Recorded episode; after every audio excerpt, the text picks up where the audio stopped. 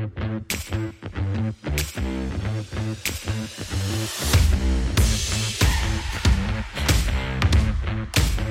Nuestro invitado de hoy es Josep Vicent Boira, catedrático de Geografía Humana en la Universidad de Valencia, comisionado del Gobierno para el Desarrollo del Corredor Mediterráneo y escritor de numerosas obras de novela y ensayo. Yo soy Álvaro Palaguarbizu y esto es el podcast de ARPA Editores, donde hablamos con expertos sobre pensamiento, política, negocios, ciencia y tecnología. Para apoyar el podcast puedes seguirnos en Spotify o YouTube y comprar libros de la editorial en arpaeditores.com o en cualquier librería Está todo explicado en la descripción del episodio y nada más. Vamos con Josep Vicent Boira.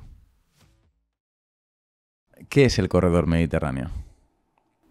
Bueno, eh, es, una, es, una, muy buena pregunta porque parece que se pueda, que se pueda responder eh, con una frase, pero en realidad eh, tiene mucha más historia. Tiene casi, yo diría que casi tiene 2.000 años de historia, porque en realidad el corredor mediterráneo es, le hemos llamado con una cierta éxito de denominación la vía augusta del siglo XXI, ¿no? Porque en realidad se parece mucho a lo que los romanos hicieron con la vía augusta hace 2000 años. Eh, en realidad, el corredor mediterráneo hay que entenderlo como un vector de comunicación, no como una infraestructura. No puedes tú pensar en el corredor mediterráneo como una acumulación de hierro, de cemento, de electricidad, de cables. Esto no es el corredor mediterráneo. El corredor mediterráneo en realidad es una idea, es un vector, eh, es como un tapiz, eh, como una alfombra que rueda, es como una escalera mecánica. Es algo que permite, que permite el movimiento de las personas, de las mercancías, que con, cosas que son inéditas en España. Por ejemplo, que podamos enviar trenes directamente al corazón de Europa sin cambios en la frontera. Mm, el corredor mediterráneo es, eh, es, una deuda pendiente. Es una deuda pendiente con la historia ferroviaria europea. Es una historia pendiente eh, con un diseño más racional en España, porque rompe con la España radial, que hoy se ha mostrado claramente ineficaz para estructurar la península ibérica y para compensar los desequilibrios eh, en el territorio y tiene ahora más que nunca un matiz geopolítico y europeísta. Es un proyecto que ya no es ni español ni francés, ni, ni, italiano, ni croata por donde pasa. Es un proyecto europeo, pero además es un proyecto europeísta. Por tanto, el corredor mediterráneo es muy curioso porque tiene como... Yo, yo como coordinador del corredor muchas veces lo he pensado que me siento como heredero de unas ideas que venían desde hace decenas, incluso casi 100 años, porque la primera vez que escuché hablar del corredor mediterráneo o que leí algo parecido a la definición de lo que estamos haciendo en el corredor mediterráneo fue eh, Villalonga en el año 1918, en el que ya dijo o ya predijo que algún día circulará un tren que permitirá las conexiones un, tren de paso que permitirá las conexiones por todo el litoral mediterráneo hasta el corazón de Europa. Eh, hoy todavía no lo tenemos, pero la idea ya estaba hace 100 años, ya casi formulada, tal y como hoy la estamos siguiendo. Y por tanto tiene como una especie de eh, larga tradición, es una idea con pues con unos antecedentes nobles y notables que pueden remontarse incluso hasta la vía Augusta, como, como te decía antes, ¿no? Porque incluso hoy, cuando hemos construido el corredor mediterráneo, las excavaciones arqueológicas nos han situado sobre la vía Augusta, mm. con una superposición de estratos fantástica. O sea, lo que los romanos hicieron lo estamos haciendo ahora con el ferrocarril. Bueno, y antes pasamos por la autopista, del Mediterráneo, por la AP7, que es la que abrió España al turismo y a la industrialización. Vía Augusta, autopista, corredor mediterráneo son como estratos de una historia de infraestructuras que, eh, que vienen a expresar claramente lo que, lo que significa.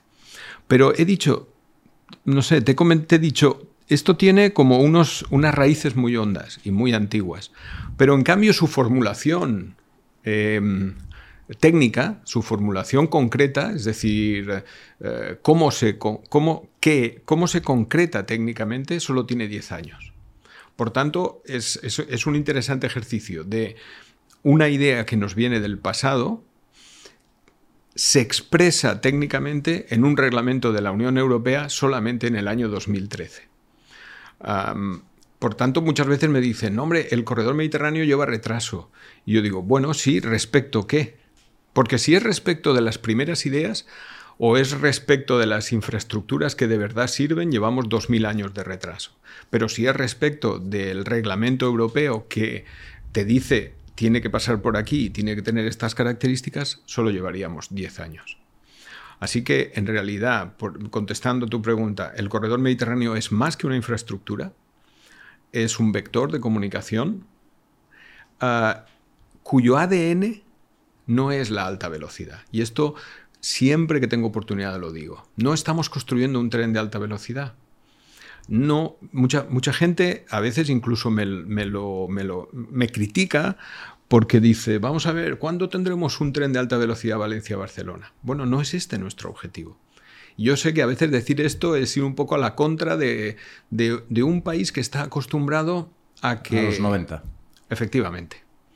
Y está acostumbrado a que todos tengamos derecho a un ave incluso los pueblos más pequeñitos, las ciudades medias, no digamos las grandes ciudades. Pero el AVE no es un derecho, es un instrumento. No estaría mal tener un AVE entre la segunda y la tercera las ciudades más importantes del país. Evidentemente, no estaría mal. Pero más importante que esto en conjunto para el proyecto es tener un ferrocarril de ancho internacional. Yo creo que aquí está el, el, debate. O sea, nosotros, el objetivo que yo tengo como coordinador, que puede ser que cuando venga otro coordinador o otra coordinadora, pues cambie su modelo de acuerdo con lo que en Adif o en el ministerio se piense, pero si a mí me dijeran, ¿cuál sería tu objetivo íntimo? Es que el ancho internacional, el ancho estándar, el ancho europeo penetre en el corredor mediterráneo, en el eje mediterráneo y llegue lo más al sur posible. Porque este este ancho, que hay que explicar para las personas que tal vez no, lo sepan, que el ancho de vía español es común al portugués, pero es totalmente diferente al resto de países de Europa. Con tiene que ver con el proyecto salazarista y franquista de autarquía. Bueno, sí, incluso antes. Incluso antes, no viene de ahí. No, viene de antes. Viene de una elección. Ah, fíjate, se dice. Pues mira, Pensaba que... No, se dice que, quien decidió el ancho de vía en su momento en España, cuando el ferrocarril era poco menos que una utopía, nunca había visto un tren. No había visto el, nunca había ido a, Inglaterra o a Francia a ver cómo era un tren y por tanto se tomó una decisión que en su momento podría ser incluso algo racional porque parece ser que los trenes más anchos, digamos, de, vía más ancha son más, más capaces, más sólidos, más, más capaces de, remontar las pendientes, porque el Estado español es un, eh, o la península ibérica es una península muy montañosa, ¿no? Mm. Después de Suiza prácticamente es el, aunque no, los, no nos demos cuenta. Mm. Ah, es el, segundo país de Europa con la mayor, mayor elevación sobre el mar de media, ¿no? territorio Exactamente. después de Suiza. Ahora estamos ahora estamos pagando las consecuencias, porque en una concepción moderna de las infraestructuras, en realidad, la topografía y la orografía cuentan. O sea, parece que en el siglo XXI todo es posible. No, no, todo no es posible. La ciencia, la ingeniería, y yo no soy ingeniero, pero la ingeniería, la ciencia en general debe reconocer sus límites. Y eh, hacer pasar un tren por la serranía de Ronda sigue siendo complicado. Intentar pasar un tren por Sierra Nevada sigue siendo muy complicado, porque los perfiles, la geografía cuenta. Es un poco como una cura de humildad. No, no lo podemos todo. Nuestros trenes AVE normalmente circulaban, excepto algunos de ellos, pues por, por extensiones donde era relativamente fácil la construcción, excepto Despeñaperros, eh, el puerto de Pajares, donde, donde evidentemente hay problemas. Pero el corredor mediterráneo, al ir por el litoral, tiene una especificidad, que es una dificultad técnica asociada a la geografía. Y eso lo digo yo como geógrafo. Y por tanto, en definitiva, también es una cura de humildad. Pero volviendo un poco a lo que comentábamos antes, nuestro ancho de vía es diferente al francés o al italiano. Son 23 centímetros. De alguna algunas veces digo, jamás 23 centímetros han tenido tanta importancia en la historia de un país porque esos 23 centímetros nos están ahora obligando prácticamente a cambiar todo el sistema ferroviario del Estado, o al menos en el corredor mediterráneo, para que la frontera de los Pirineos no sea una frontera puramente funcional como lo es hoy, ya no es política. Tú puedes mm. hoy pasar por los Pirineos, pero si vas en tren no lo puedes hacer prácticamente.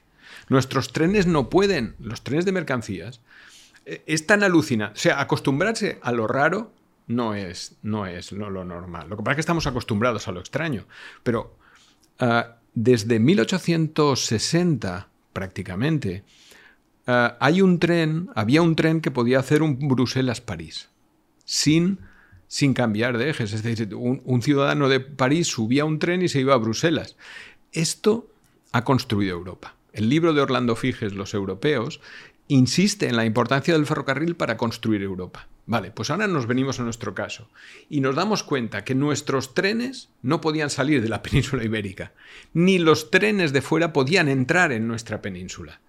Esto ha tenido unas consecuencias políticas, sociales, intelectuales, culturales de primer orden. Por eso digo que 23 centímetros nunca han tenido tanta mm. importancia en la historia de un país. Y por eso para ti este objetivo, el de estandardizar o eh, homogeneizar el ancho de banda español o llevarlo el español al europeo, debería ser el, es el objetivo prioritario, el prioritario del corredor. Nunca tendremos un tren nocturno sin el ancho internacional. Nunca tendremos un tren uh, Valencia-París mm. sin el ancho internacional. Y las empresas que quieran, no podremos nunca llegar a la descarbonización del transporte, es decir, depender menos del camión, si no tenemos un tren en ancho internacional. Fíjate lo que está pasando hoy. Lo que está pasando hoy es buena parte de las exportaciones del Mediterráneo, desde las verduras y las frutas de Almería y de Murcia hasta los coches de Seat Martorell, estos menos, pero también tienen que utilizar el camión. Son subidos a un camión cerca de su lugar de producción, hacen muchos kilómetros y o bien llevan, atraviesan toda Europa para llegar al lugar de, mercado mm. o de consumo, o son trasladados en Francia a un tren. Con lo cual, digamos, la división internacional del trabajo es camiones y contaminación para España, ferrocarril eh, para Francia y para el resto de países. Esto no puede ser. Y, con lo que, disculpa mi ignorancia, pero con el, lo que llaman el, el, rail central. Sí, el tercer hilo. El, tercer rail o el tercer hilo no puede mm, adaptarse, eh, pues eso, una, una vía ferroviaria española al ancho. Sí, pero con, con dos limitaciones. Primera, nunca nunca es una solución para, largos recorridos. Es una solución que se implanta mm. en aquellos lugares de 40, 60 kilómetros. Pero pasar de 100 kilómetros con un ancho con un tercer hilo no es. ¿Por qué? No es. Por las características técnicas. Ni los. La complejidad de los desvíos, por ejemplo, cuando mm. un tren tiene que desviarse, el desvío de tercer hilo es una complejidad. Es, es una complejidad absoluta. Ah, para un tramo, digamos, mm, pues sin, ningún desvío, para un determinado lugar sería posible. Por otra parte, tiene una limitación clara de velocidad.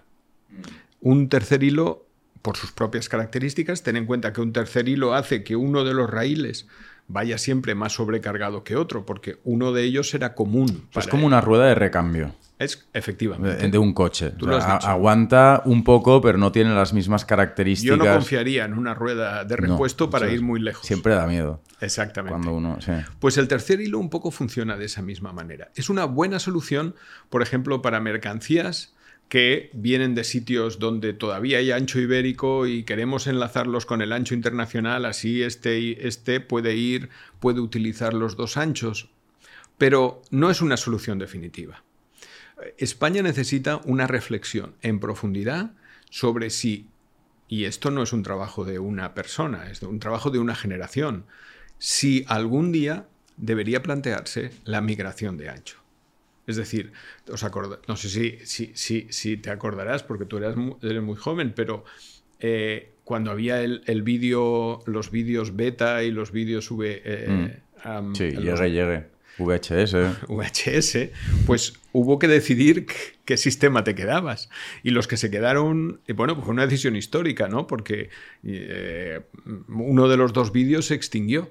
Bueno, pues aquí un poco, y esto ya sería un ejercicio más de prospectiva, creo que alguna vez, eh, bueno, yo creo que eh, las autoridades deben plantearse una estrategia de cambio de ancho para que mm, la interoperabilidad con el resto de Europa sea, sea total.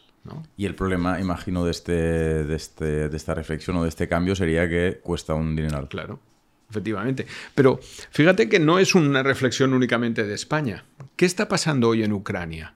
Ucrania tiene un ancho de vía que es el soviético, o el ruso, mejor dicho, que todavía es más grande que el nuestro.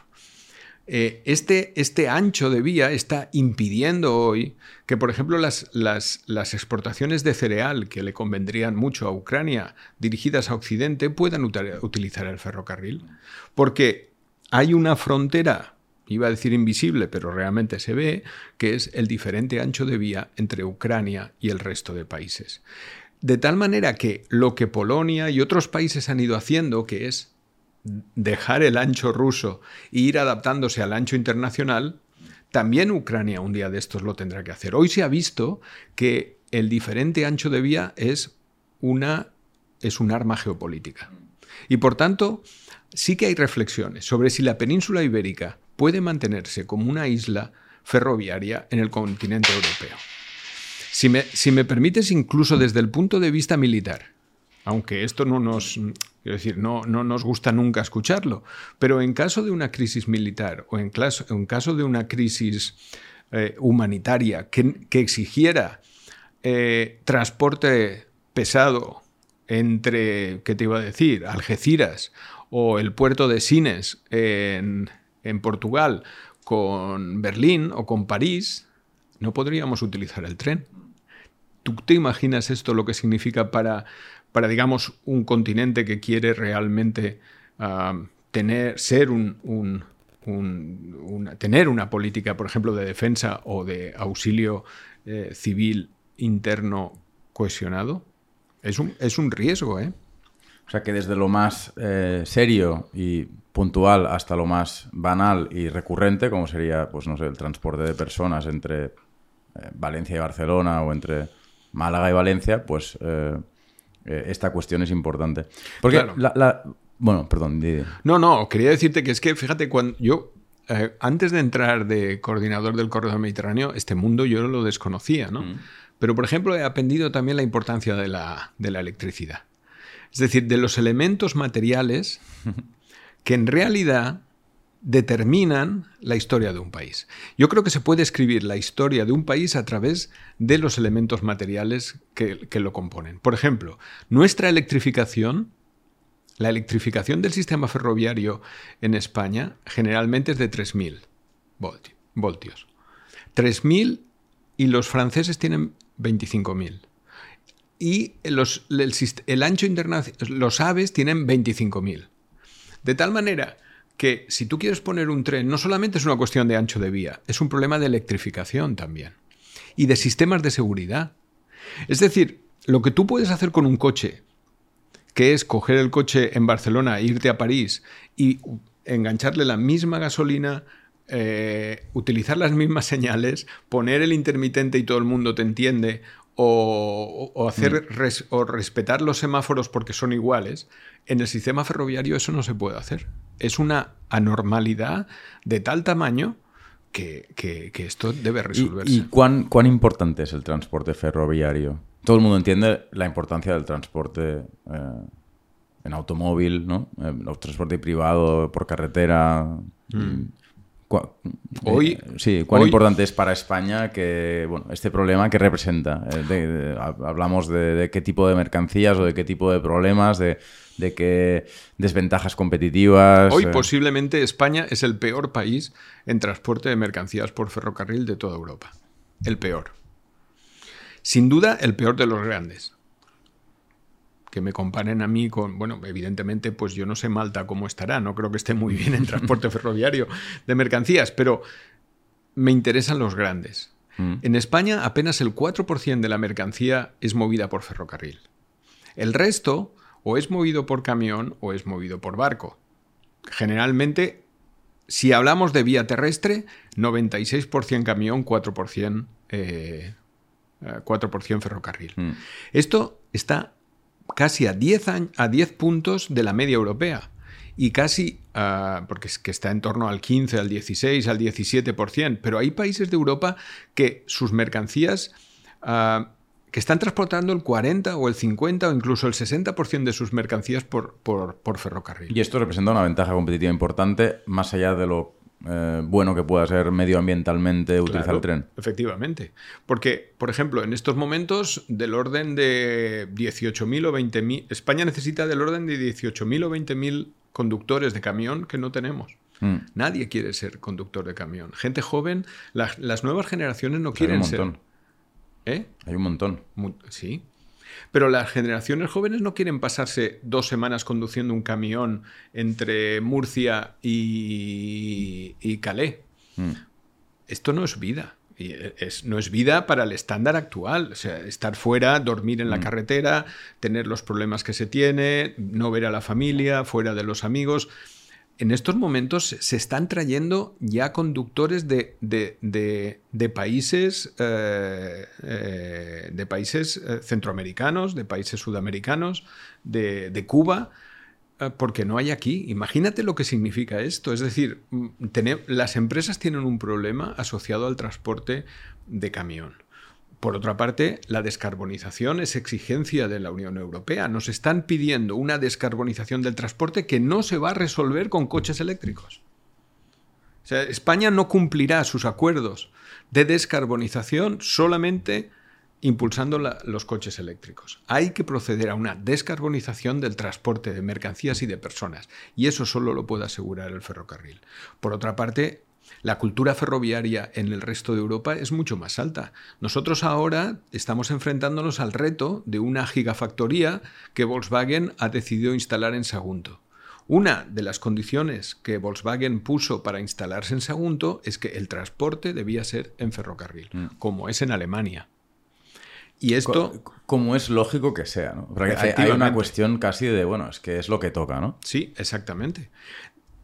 Pero como nos hemos acostumbrado a la normalidad española, mm. hoy somos capaces, por ejemplo, de ir por la autopista del Mediterráneo y de los dos carriles disponibles solamente disponer de uno porque el resto es una fila interminable de camiones en sentido sur-norte o en sentido norte-sur. Pero ya estamos tan habituados a esto que ya no nos llama la atención, hasta que alguien se para, como ha hecho la Generalitat de Cataluña, y emite una orden porque tiene competencia para ello, en que los camiones en Cataluña, en, el sistema de autopistas, no pueden adelantar los domingos unos a otros. Mm. Porque si adelantaran los domingos unos a otros en autopistas, el caos evidentemente porque hay mucho más tráfico, digamos, mm, de, ida y vuelta de, privado, ¿no? De, coches. El caos sería de tal magnitud que esto entre semanas se puede hacer, pero no un fin de semana. Quiero decir, me gustaría trasladar esta, esta especie de...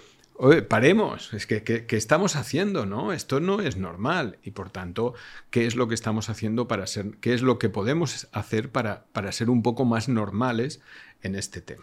¿Y el corredor mediterráneo sería la punta de lanza de esta cultura ferroviaria o, o, sería el grueso o una parte importante de lo que habría que resolver? Es decir, ¿qué representa el corredor mediterráneo en términos de transporte de mercancías, de personas, pero sobre todo de mercancías en este caso, en España? Es una buena pregunta, porque en realidad el corredor mediterráneo tiene una especificidad propia. Porque, por ejemplo, no hay otra vía ferroviaria que una los tres puertos más importantes de España, Algeciras, Valencia, Barcelona no, yo no encuentro parangón en, otras, eh, en otros eh, segmentos ferroviarios que tienen sus problemas y tienen sus necesidades. No digo que no. Yo no, no, no voy a decir que, al contrario, mm, otros territorios de otras zonas del Estado español también tienen, también tienen eh, el derecho a tener un transporte ferroviario de calidad. Pero el corredor mediterráneo es especial. Es especial por tres razones fundamentales. Primera, por la que ya he comentado. Une los tres puertos más importantes del Estado español y posiblemente, y sin posiblemente, los puertos más importantes del Mediterráneo. Segundo lugar, ah, une grandes zonas productivas eh, con gran proyección. y yo solo te pondría tres, sectores. Automóvil, Seat Martorell en Cataluña, Ford Almusafes en el País Valencià, eh, automóvil, cerámica, toda la, industria de la cerámica en Castellón, que, cuya exportación es de, es de una magnitud. Hay que ir a esas comarcas para ver todo el clúster cerámico que en estos momentos existe. O el sector hortofrutícola de Murcia-Almería, que está, es la despensa de Europa, está alimentando a Europa. Eh, hay decenas y miles de camiones saliendo todos los días a alimentar los mercados europeos, para que los europeos puedan comer. Bueno, pues esos tres sectores podrían ah, ser beneficiarios del corredor mediterráneo de mercancías, porque los tres tipos son bastante aptos para el transporte ferroviario. Y te había dicho que eran tres. La unión entre puertos, la unión entre zonas productivas. Y la unión de ciudades. Esta es otra de las características específicas del corredor mediterráneo. Eh, en el corredor mediterráneo hay como una especie de skyline de ciudades. Es decir, si tú miras todas las ciudades que uniría el corredor mediterráneo, de más de 100.000 habitantes, hay más de 15. Mm. Esto, eh, en ningún otro corredor se produce esta unión de ciudades por un ferrocarril de altas prestaciones como será el corredor mediterráneo.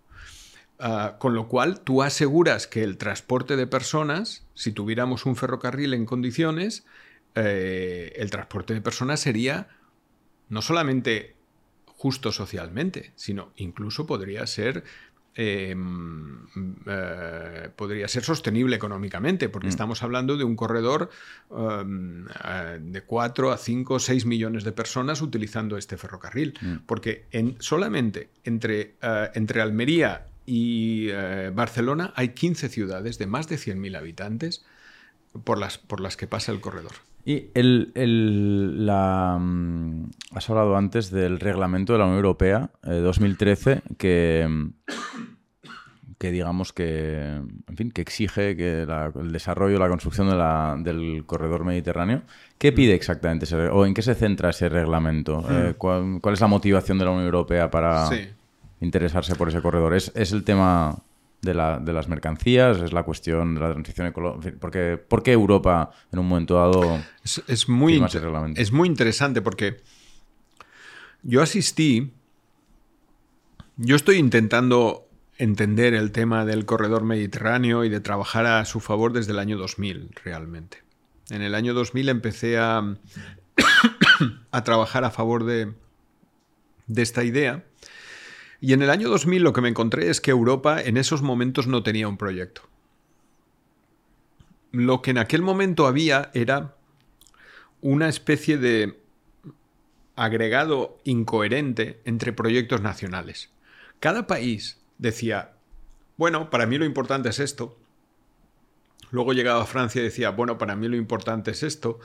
Luego venía Italia y decía, para mí es esto. Con lo cual al final lo que te quedaba era como una especie de mosaico sin, sin, hilación. Y esto duró hasta el año 2011. En el año 2011, un comisario, eh, un comisario de transporte, Sim Kalas, eh, que creo que es estonio, dijo, hasta aquí hemos llegado. A partir de ahora, Europa no será un patchwork, sino será una network. Hmm. Es decir, pasaremos de un mosaico o de esas mantas que se hacen con retales, pasaremos a una red auténtica. Y me parece que la idea era muy buena. Es decir, pasar de lo que cada Estado mm, oiga, mm. subvencioname esto, que esto es con dinero europeo, porque esto es para mí lo fundamental, a, tener una perspectiva, digamos, desde fuera, que permitiera enlazar todos esos proyectos y que les diera eh, hilazón. Eso pasó en el 2011 como decisión política, pero hubo de esperar al 2013 para que se, fundara en un reglamento. Y este reglamento, por primera vez, utilizó un ah, criterio objetivo. Vamos a, vamos a seleccionar nodos en el mapa europeo, ciudades, puertos, aeropuertos, que tengan una determinada categoría y luego los uniremos parecía bastante, bastante objetivo, ¿no? Es decir, ¿y por qué Valencia entra y no entra Castellón? Digo, hombre, pues por esto y por aquello y por aquello. Por ejemplo, el aeropuerto de Valencia no está, mm. pero el aeropuerto de Alicante sí. En cambio, Alicante no está y Valencia, el puerto de Valencia sí. Pues ¿por qué? Porque cada uno tenía una dimensión. Una vez establecidos estos nodos, se trataba de unirlos. Y de aquí salió la red. El reglamento lo que te dice es, esa red tiene que tener criterios de interoperabilidad. Es decir, eh, si tú vas a construir la relación Valencia-Barcelona, tiene que ser con unas características que te permitan que un tren que venga de París a Barcelona pueda continuar de Barcelona a Valencia. Eso es lo que el reglamento te, te pone Por tanto, No es Criterios de interoperabilidad. Entonces no es un reglamento específico ad hoc al tema del corredor mediterráneo, sino simplemente un reglamento eh, que más bien lo que hace es... Eh, cimentar la idea del paso de Patchwork a Network en general. Entiendo que a nivel de infraestructuras en general. En nueve corredores transeuropeos. Ah, porque ese reglamento lo que hace es definir nueve grandes corredores transeuropeos. Ferroviarios. ferroviarios. Uno de los cuales es el corredor mediterráneo. Pero hay otros. Vale. Y dice, estos nueve corredores ferroviarios que para nosotros son el core network, que son el elemento central y básico, todos tienen que ser iguales. Porque si no, nuestros trenes no van a poder pasar. ¿Y todos están igual de jodidos que el Mediterráneo? ¿Todos son igual de complicados o no? No, hay algunos que ya tienen, ya tienen, ya tienen una solera. ¿eh? Te he dicho antes que, por ejemplo, un Bruselas, un Bruselas-París está funcionando desde 1860. Eh, bueno, eh. esto ya nos ganan en un poquito en experiencia. Entonces, por, ir avanzando hmm. y sin que esta pregunta se vuelva burocrática o, aburrida, ¿en qué situación se encuentra hoy el corredor? El corredor es una idea que tiene muchos años, tiene 2.000 años, pero recientemente tiene 20, digamos que tiene 20, 25 años eh, de una generación entera. Yo creo que tu generación, hay una parte de tu generación que ha decidido que ese proyecto es verdaderamente importante y lleváis muchos años intentando empujar ese proyecto y, la mía, oye, recibe ese proyecto con muchas ganas, pero es verdad que sin sin, tener la sensación de que, las cosas lleguen, de que las cosas avanzan. Entonces, ¿qué, es del corredor? Que más allá de la idea, eh, bueno, en la práctica. Yo me imagino que al emperador Augusto también le preguntaban, oye, ¿cómo va la vía Augusta? Y, esto, ¿no? y él decía, bueno, esto es lento, ¿no? Las legiones, todo esto, ¿no? No, pero bueno, es que lo que se está haciendo es histórico. Es que lo que se está haciendo es histórico. Y, todo, y toda cosa histórica cuesta. El cambiar un ancho sin, sin parar el tráfico, es decir, sin que, sin que digas, bueno, señores eh, y señoras de Valencia a Barcelona, mm. hasta dentro de tres años no van a poder coger un tren porque estamos en obras. Esto no se puede hacer. Eh, cualquiera que reforme su casa, le voy a reformar la cocina, pero quiero seguir comiendo y, cenando y haciendo mi comida y los domingos la paella y todo esto, pues te va a decir, el, obrero dirá, pues va a ser un poco complicado, ¿no? Pues nosotros estamos reformando la cocina y al mismo tiempo haciendo la paella. Mm. Claro, esto evidentemente lleva sus problemas, lleva sus, vamos más lentos de lo que nos gustaría, Ah, estamos introduciendo retrasos en los trenes, lógicamente, porque los trenes no pueden circular a su velocidad comercial habitual, pero es que se está haciendo una cosa histórica. Mm. Entonces, ¿cómo va? Peor de lo que a mí me gustaría, evidentemente. Evidentemente. A mí me gustaría que fuera mucho más rápido. Pero lo que se ha hecho en estos últimos años no tiene marcha atrás. ¿Qué, se ha hecho? O sea, ¿cuáles son las dos o tres cosas importantes que ya se han conseguido y las, que, las importantes que quedan por, por hacer? ¿Esta pregunta tiene sentido? sí, no, no, sí que la tiene, sí que lo tiene. Por ejemplo, hoy el corredor mediterráneo llega ya hasta Barcelona. Llega desde el norte hasta Barcelona. Nosotros lo que hacemos es arrastrar esas características de Barcelona hacia el sur. Y dentro de un par de años entrará Tarragona y Castellón, un poco en este, en este ámbito. Y por el sur, por ejemplo, estamos intentando conectar, ah, bueno, entre Murcia y Almería no había tren. No es que fuera malo el tren, no es que tuviera retrasos, es que no había ningún tren y lo va a haber. Mm. Almería estaba, o sea, Almería estaba desconectada. ferroviariamente, hablando en pleno siglo XXI de la red ferroviaria mediterránea. No, podías ir de Murcia a Almería o de Almería a Alicante no, o a, Valencia, no podías ir en tren y esto mm. se hará. Por tanto, yo recuerdo algunas cosas que se hicieron muy importantes. Es que en el año 2020 el corredor mediterráneo todavía tenía 40 kilómetros de vía única. De vía única quiere decir que cuando el tren subía hacia el norte mm. o iba hacia el norte, el que bajaba hacia el sur se tenía que parar para permitir el mm. paso, porque solo había una ¿Esto En, qué, en qué punto del corredor? En Vandellós. En Vandellós. En Vandellós. Es decir, pleno siglo. ya ha empezado. bueno, en Tarragona, cerca del Delta. Efectivamente. Mm, esto se tuvo que hacer la variante de Vandellós y hoy hay doble vía en todo el corredor mediterráneo, pero no se olvida, esto, esto fue hace tres años, ¿eh? dos mm. años. O sea, es que la situación estaba peor de lo que. Tu mensaje está claro. O sea, es, un no es un ritmo geológico, pero es un ritmo infraestructural y, bueno, toma, las cosas no avanzan al ritmo. No, es que sea un proyecto, es que es un macro conjunto de macros proyectos y por tanto, pues eso Hay un concepto que ahora se ha puesto también, no recuerdo ahora qué autor lo puso un poco en circulación, el de cathedral thinking. Pues no lo sé. Pues el pensamiento. ¿Cuándo, cómo se, se constru, ¿Cuánto tardaba en construirse una catedral? Sí, sí, mucho. Generaciones. Tres generaciones, generalmente, sí. Esto es, esto es Cathedral Thinking, el corredor mediterráneo. Y a mucha gente.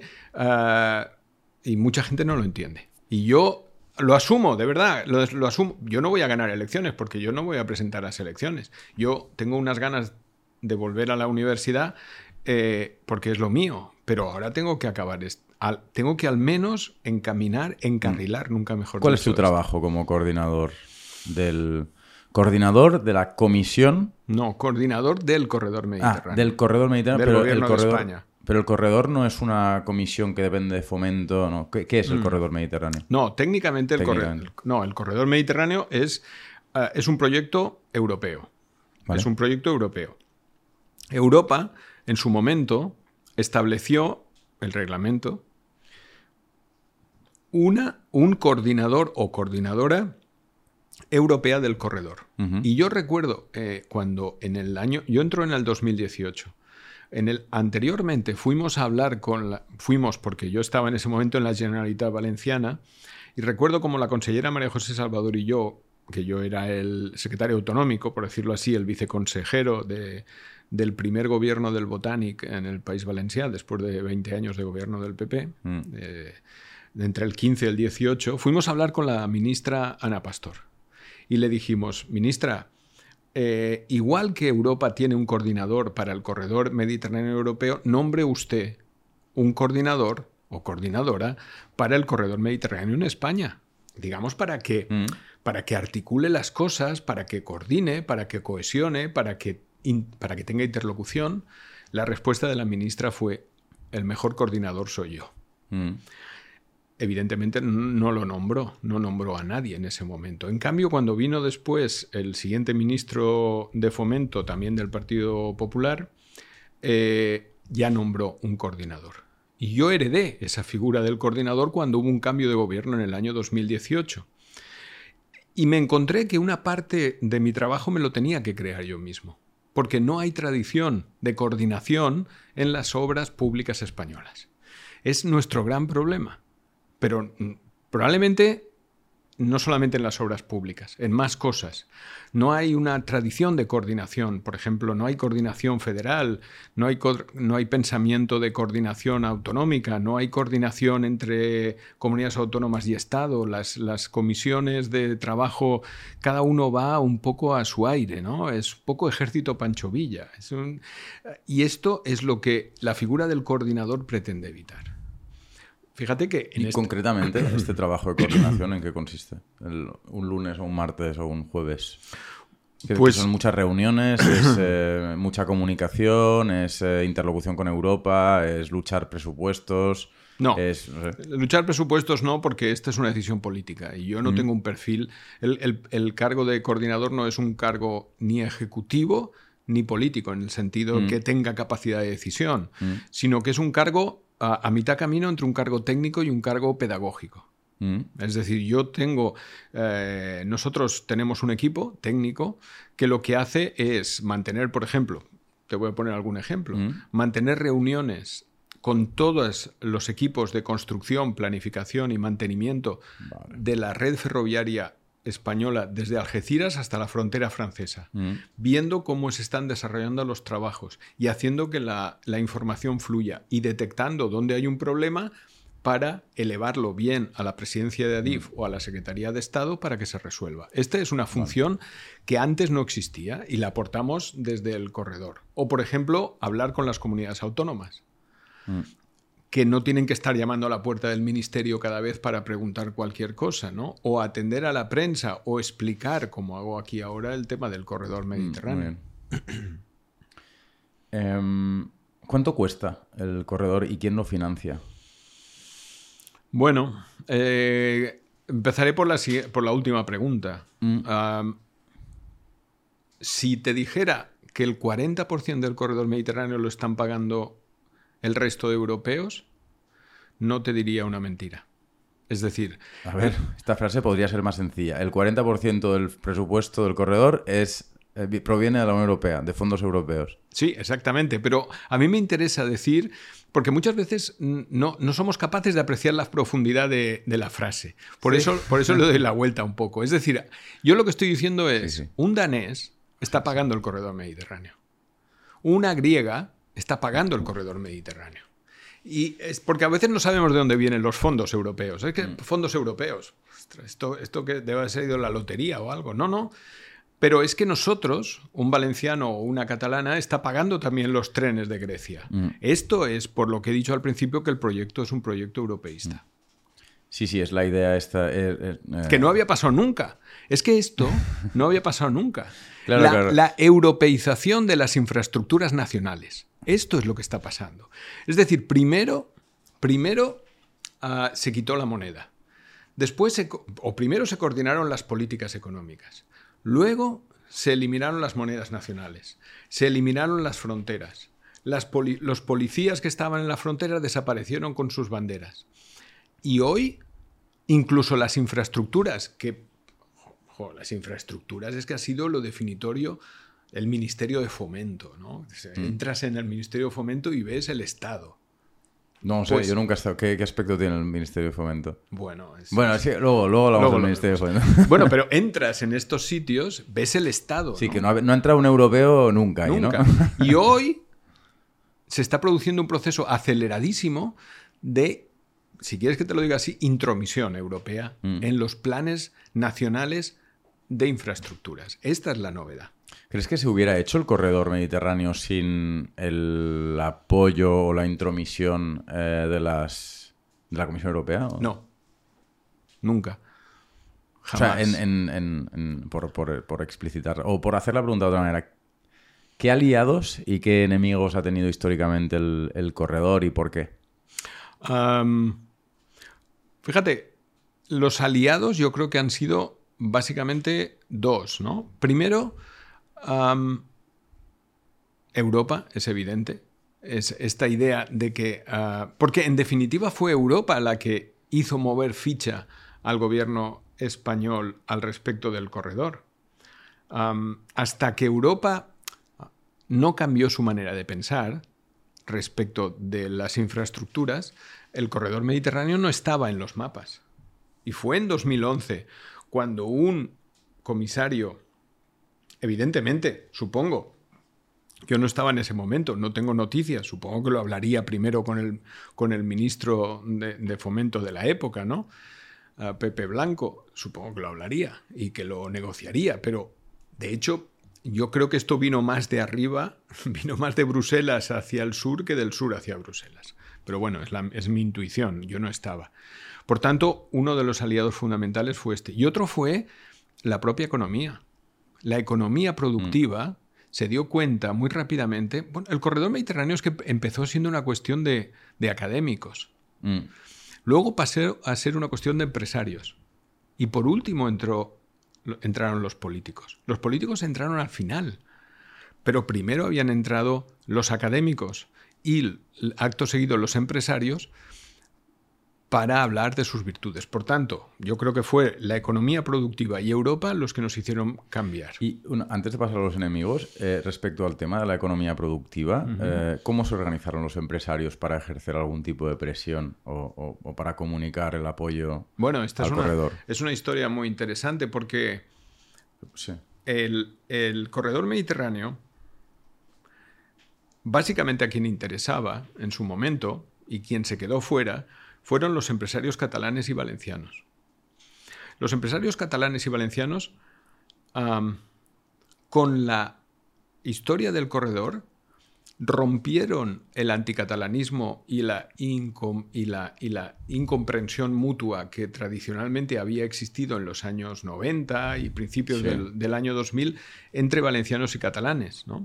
De tal manera que fueron las primeras cámaras, yo recuerdo las primeras reuniones de las cámaras de comercio de Valencia y Barcelona, mm. o las primeras asociaciones empresariales de Cataluña y, de, y de Valencia que se reunieron para poner en común estos elementos.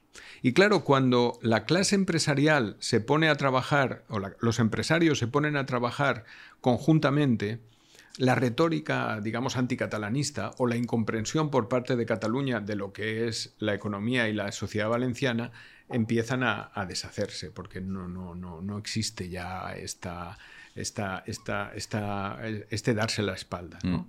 Así que empezaron siendo cámaras de comercio y asociaciones empresariales que empezaron a ver que en el año, como te he dicho antes, a principios del siglo XX, del XXI se habían quedado fuera de los mapas europeos. Mm. Hubo un momento muy dramático entre el año 2002 y 2011 en el que el corredor mediterráneo corrió el riesgo de quedarse por siempre fuera de los planes europeos.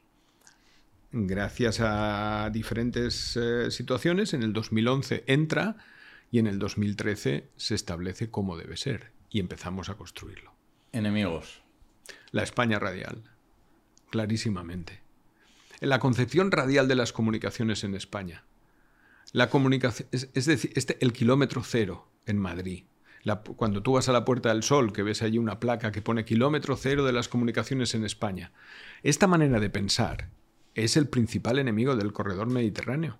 Porque el corredor mediterráneo es prácticamente si tú miras un mapa de España, y es muy interesante que se haga este ejercicio, cualquiera que nos esté escuchando ah, o viendo podría hacerlo, cójase un mapa y, y, vea un poco las estructuras de las comunicaciones en España.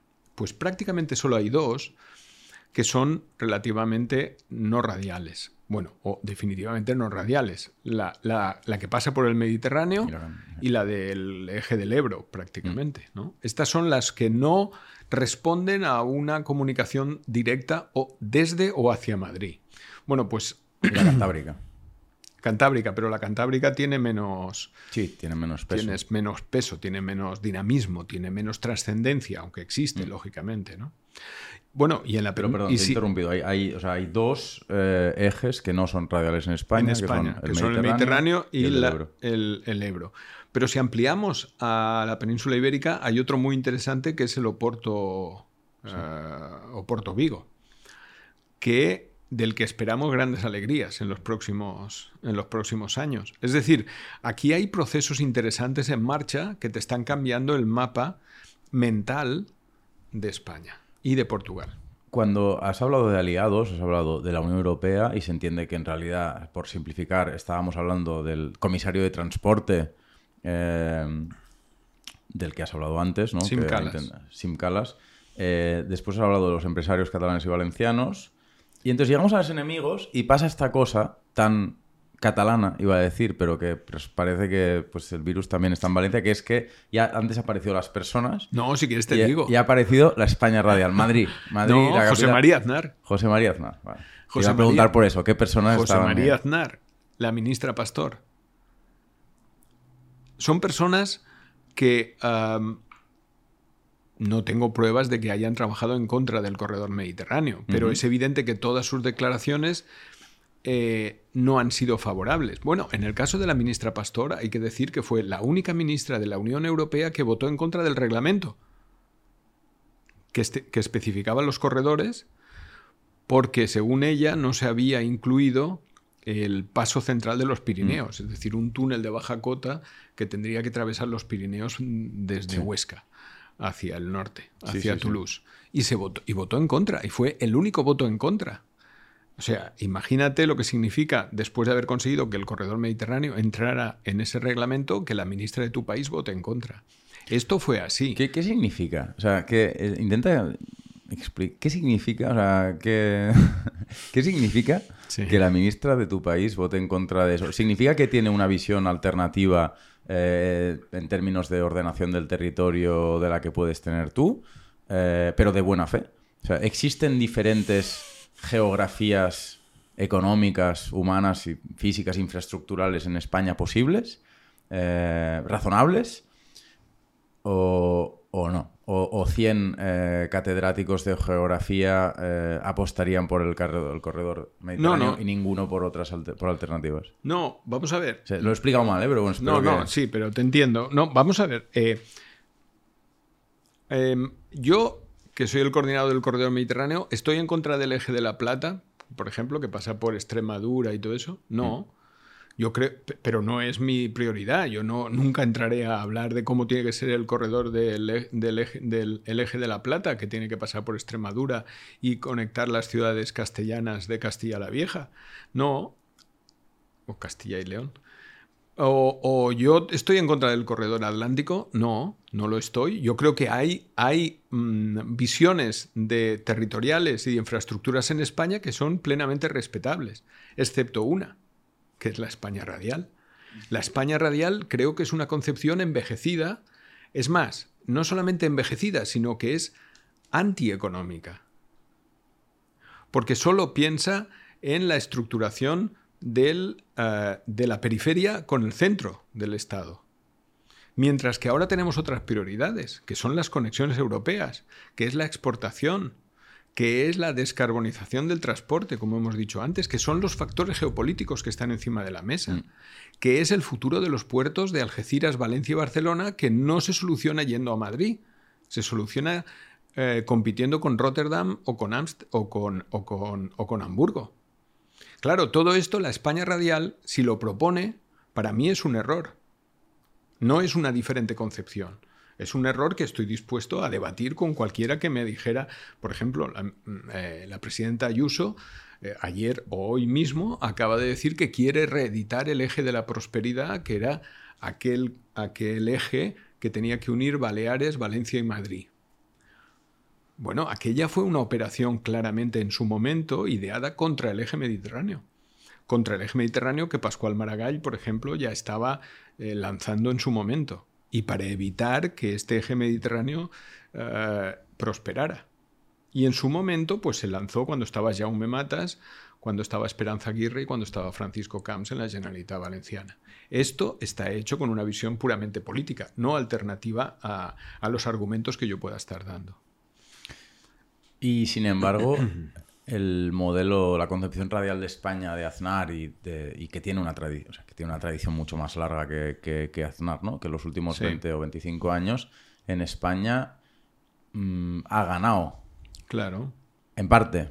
Eh, parece que la física, la, geografía, la geografía física, los flujos de personas, pues eh, no, no parecen favorecer esa estructura radial, pero sin embargo Madrid hoy es una una bestia increíble, eh, con dumping fiscal incluido. Sí. Porque sigue siendo más fácil hacer lo que ya sabes que cambiar lo que estás haciendo. Y en estos momentos, incluso los, el alto funcionariado que diseña las infraestructuras está habituado a un mapa y está habituado a unas concepciones.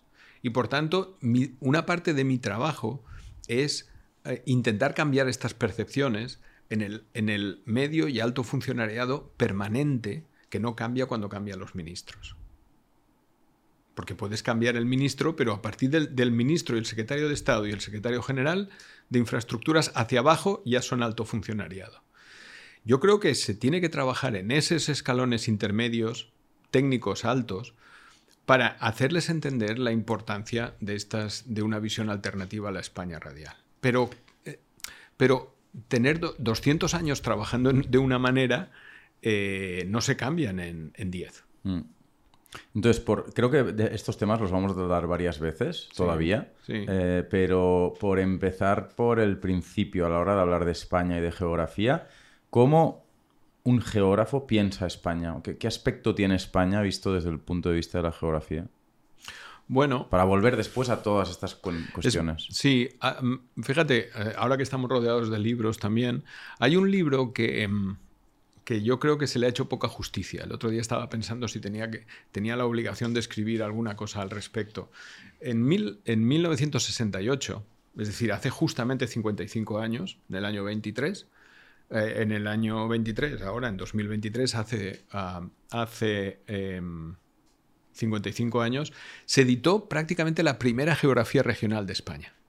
Hasta ese momento no había un manual que te explicara cómo era España. Sí que había una geografía de España, pero no dejaba de ser una geografía general, una geografía humana, una geografía agraria, una geografía económica, que te hablaba, pues, pero la, la estructuración regional de España, es decir, la diversidad regional, en todos, desde los paisajes hasta sus culturas, sus lenguas y sus, y sus pensamientos, no estuvieron al, acceso de, los lectores interesados hasta hace apenas 50 años.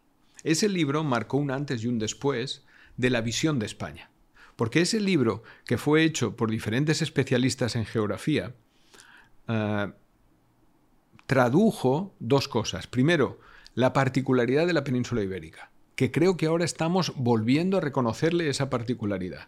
Es decir, su, su, su, su especificidad eh, en, un, en un contexto global. La península ibérica ahora está revalorizada pues mucho más que otras penínsulas, por ejemplo, que Italia, ¿no? O que otros territorios.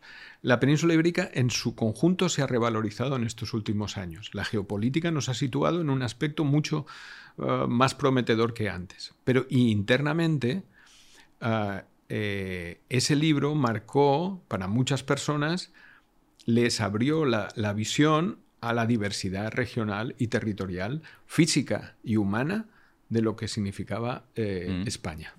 Y yo creo que esto es lo que básicamente a mí me, me- me viene a la cabeza cuando a- esta diversidad, que no solamente es de paisajes, sino también es de sentimientos, de personas. Es una península compleja desde el punto de vista de su estructuración geográfica. Mm. Si tú la examinas, físicamente hablando, son estructuras geográficas mu- muy aisladas entre ellas. Mm. Y por tanto, no me extraña que la vida política y la vida social, e incluso la vida cultural, eh, eh, se, se haya amoldado a esta realidad. No soy un determinista físico, porque ya nadie es casi determinista, pero, pero algo, de, algo de esto tiene, ¿no? Y por eso estoy volviendo a releer este libro de 1968, porque nos está dando lo hemos pasado muy rápidamente. La palabra región en España no tiene, no tiene glamour. Mm. No es sexy la palabra. Nadie la usa. La No. región. Oh, la No, región, porque esto. España es un país de, de- de gente chula. Eh. Me, me incluyo, ¿eh? pero somos, somos chulos. Entonces, una región, pues eh, hay cosas mucho más que la región. Puede ser un país, puede ser un imperio, puede,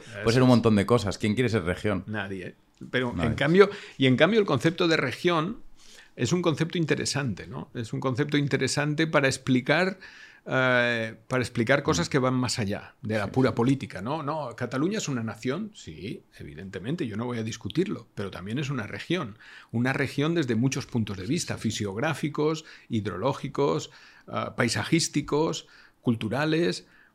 Creo que, hay un- creo que debemos volver a hacer justicia al, al al concepto de la geografía regional de España. Por tanto, tu visión, como era de esperar, por otra parte, por tus tendencias eh, intelectuales y, y políticas, es eh, tu visión de España como geógrafo es una visión centrada en, en la diversidad. Sí. en la diversidad, en la, en la riqueza de los diferentes territorios y, y has casi descrito España como un patchwork por recuperar lo- la palabra que has utilizado antes de, de regiones o de ecosistemas. Em, hay otra visión de España, que es la visión centralista, em, de la que no has hablado, pero de la que podríamos hablar. Eh, ¿La visión centralista de España es una visión antigeográfica o existe una manera de pensar España desde la geografía? ¿Qué es el centralismo? ¿O por qué, o sea, por qué, por qué en un momento dado en el siglo no sé cuántos, porque tú me lo dirás mejor que yo, pero a partir del siglo XIX de manera muy efectiva, eh, se decide que, España tiene un, un, centro, un centro de gravedad, un kilómetro cero, eh, y, que, que los mapas tienen que, en fin, tienen que poner en valor, tienen que subrayar ese, ese kilómetro cero. Es que, bueno, yo creo, em, permíteme que vuelva un poquito al concepto de región, que, ¿Mm? que alguien puede pensar, bueno, esto es cosa de geógrafos. No, el otro día, y vuelvo a citarla, me parece que, es la, que ya la citado antes, pero la vuelvo a decir, la presidenta de la Comunidad Autónoma de Madrid, la presidenta de la Comunidad de Madrid, eh, Ayuso, vino a Valencia a decir que era injusto que allá donde no hubiera un pensamiento se creara una región no. Es decir, prácticamente estaba acusando a, estaba acusando a Chimo Puig o, al gobierno del Botanic, del PSOE y de Compromís de inventarse una región donde no existía. Y justamente utilizó la palabra región. Y creo que en la utilización de esa palabra se equivocó profundamente. Porque el concepto regional en Valencia justamente existía ya desde Teodoro Llorente y desde el siglo XIX. Eh, la idea de la región es una, es una idea regeneracionista muy potente en el siglo XIX y principios del siglo XX. Por tanto, falseaba la realidad al decir esto, porque lo desconoce y creo que se mete donde no le toca. Igual que se metió el alcalde de Madrid, y ahora voy a tu pregunta, mm. diciendo que desde que España fue, desde que Madrid fue declarada capital de España, eh, con los austrias, pues eh, esta era la historia, había sido la realidad. Y esto es falsear, porque no existió una capital. Existió la, la corte del rey, pero, pero, Valencia en el siglo XVI, su capital no era eh, Madrid, mm. a pesar de que el rey pudiera estar en Madrid. Mm. Pero no era el concepto de capital, ¿no? Pero estás cogiendo, a, claro, estás cogiendo a Ayuso y Almeida como representantes de, un modelo, de una visión de España que, tiene, que tiene protagonistas más ilustres, ¿no? Es muy fácil encontrar. Pero bueno, sigue, o sea, pero. Sí. ¿Sabes? Que, claro, coges a gente que cada día suelta una más buena que la anterior. Bueno, es que, es que me interesa mucho la utilización de conceptos de la apropiación de los conceptos geográficos por parte de personas iletradas en esta materia, como son estas dos personas, ¿no? Mm. Que sin ningún rubor son capaces de despachar eh, conceptos que han permitido publicar estanterías llenas de esos conceptos eh, con argumentos y con testimonios a lo largo de la historia. En estos momentos mm, yo no conozco realmente eh, una, es decir, el, el ¿cómo, te diría? La antítesis de la idea del corredor mediterráneo, ¿Mm? yo creo que no hay nadie que pueda representarla con un mínimo de seriedad desde la España radial, desde el centralismo. Ahora bien, sí que es verdad que hay otras, otros debates que yo respeto mucho, por ejemplo los de la España despoblada o los de la España del interior que estos sí que se basan en criterios que a lo mejor sí que podrían ser discutibles respecto de lo que significa la concentración de población, de actividades y de infraestructuras en el eje mediterráneo. Mm. que es la, por si, ahora estoy simplificando yo, pero es la idea de que el eje eh, de la, del debate eh, o el parteaguas eh, en términos de geografía en España puede pasar de, la, de España radial periferia a este-oeste. Efectivamente. Esta es la cuestión. Pues por eso antes me decías, ¿qué argumentos podrían estar o qué visiones podrían ser discutidas racionalmente? Yo creo que esta sí. Este. Este sí. O sea, que digamos que un día alguien, algún intelectual conservador o afín al PP dirá, no, no, hemos de pasar de la España radial y hemos de pasar a este oeste. Eh, y de alguna manera meter a Madrid en el, en el oeste y que se puedan seguir eh, redirigiendo recursos de toda España a la capital. Efectivamente. Yo esto, esto sí que estoy... ¿Quieres explicar el este oeste? ¿Cuáles son los principales argumentos de, una visión geográfica de España centradas en eso? ¿no? Entender que existe un este y un oeste y que son asimétricos y que hay que proteger al oeste. Bueno, esto...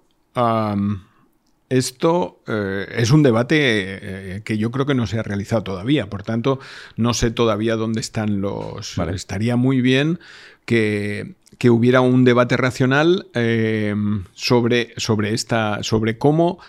Porque yo comprendo y, hago de abogado del diablo con mi propia idea. Comprendo que la idea del corredor mediterráneo es el eje mediterráneo sigue... Mm, es una baza, es que claro, es una baza fundamental para el futuro de la economía española. Y como tal necesita ser tratado con, con justicia y con equidad. y, y por tanto necesita las inversiones que necesita. Pero es cierto que a lo mejor no hay recursos para todos y hay que equilibrar un poco las cuestiones, ¿no? Esto lo concedo en un debate general, ¿no? Mm. También es verdad que si no crea, como siempre dice em, el liberalismo, si tú no creas, o el neoliberalismo, eh, si tú no creas recursos no los puedes repartir. Y eso es cierto, ¿no? Quien crea en esto... Si tú coges hoy en día, tengo encima de la mesa un mapa interesantísimo de las regiones europeas. Si tú examinas eh, la península ibérica, las regiones que crecen demográficamente hablando, desde el que han crecido del 17 al 21, que son los últimos datos que yo tengo, son todas las que van desde Huelva hasta, hasta la frontera francesa, por mm. el litoral. Todas están en azul, todas. No hay ninguna que pierda población. Ninguna. Y en cambio el interior de España está todo en color rojo, naranjas, de pérdidas de población, excepto Madrid. Pero van a Madrid, no van a, Huelva y a Valencia. Exactamente. Los, los, de la España interior. Claro, claro. efectivamente. La, diferencia, bueno, es esta idea, ¿no? De la, España vacía versus la España vaciada, vaciada por. Correcto. Eh, y entonces, ¿cuál es la solución? Porque yo, eh, ¿cuál es la solución a esto? Mm, el no invertir tanto en el Mediterráneo e invertir en otros lugares, es que no creo que con eso se vaya a resolver el problema. Y esto es lo que hoy, mm, bueno, tú lo planteas como debate, yo creo que muy interesante, sobre el futuro territorial de España, ¿no? Eh, ¿Se puede ordenar el futuro de un país con trenes de alta velocidad? Es decir, ¿un tren de alta velocidad va a solucionar los problemas de Extremadura? Mm. Yo creo que no. Yo no estoy pidiendo un tren de alta velocidad para, para el corredor mediterráneo, que es lo primero que hemos dicho nada más entrar aquí.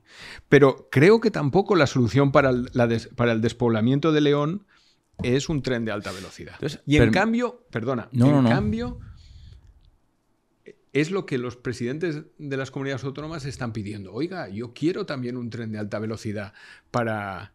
No puede Cantabria quedar sin tren de alta velocidad. Y digo, a ver, espera, a ver, vamos a ver, la ingente cantidad de recursos que mueve un tren de alta velocidad, traducidos en otras cosas, dígame usted que otras cosas a lo mejor son más efectivas para resolver su problema. Yo sé cuáles son los, las inversiones para resolver mis problemas, que es que si yo quiero llevar un camión cargado de frutas de Murcia hasta Rotterdam, o hasta París, necesito un tren con unas características determinadas.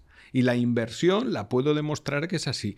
Demuéstreme usted que un tren de alta velocidad es la mejor solución para su territorio. Entonces, estamos avanzando de manera un poco desordenada, pero yo creo que, bueno, guay.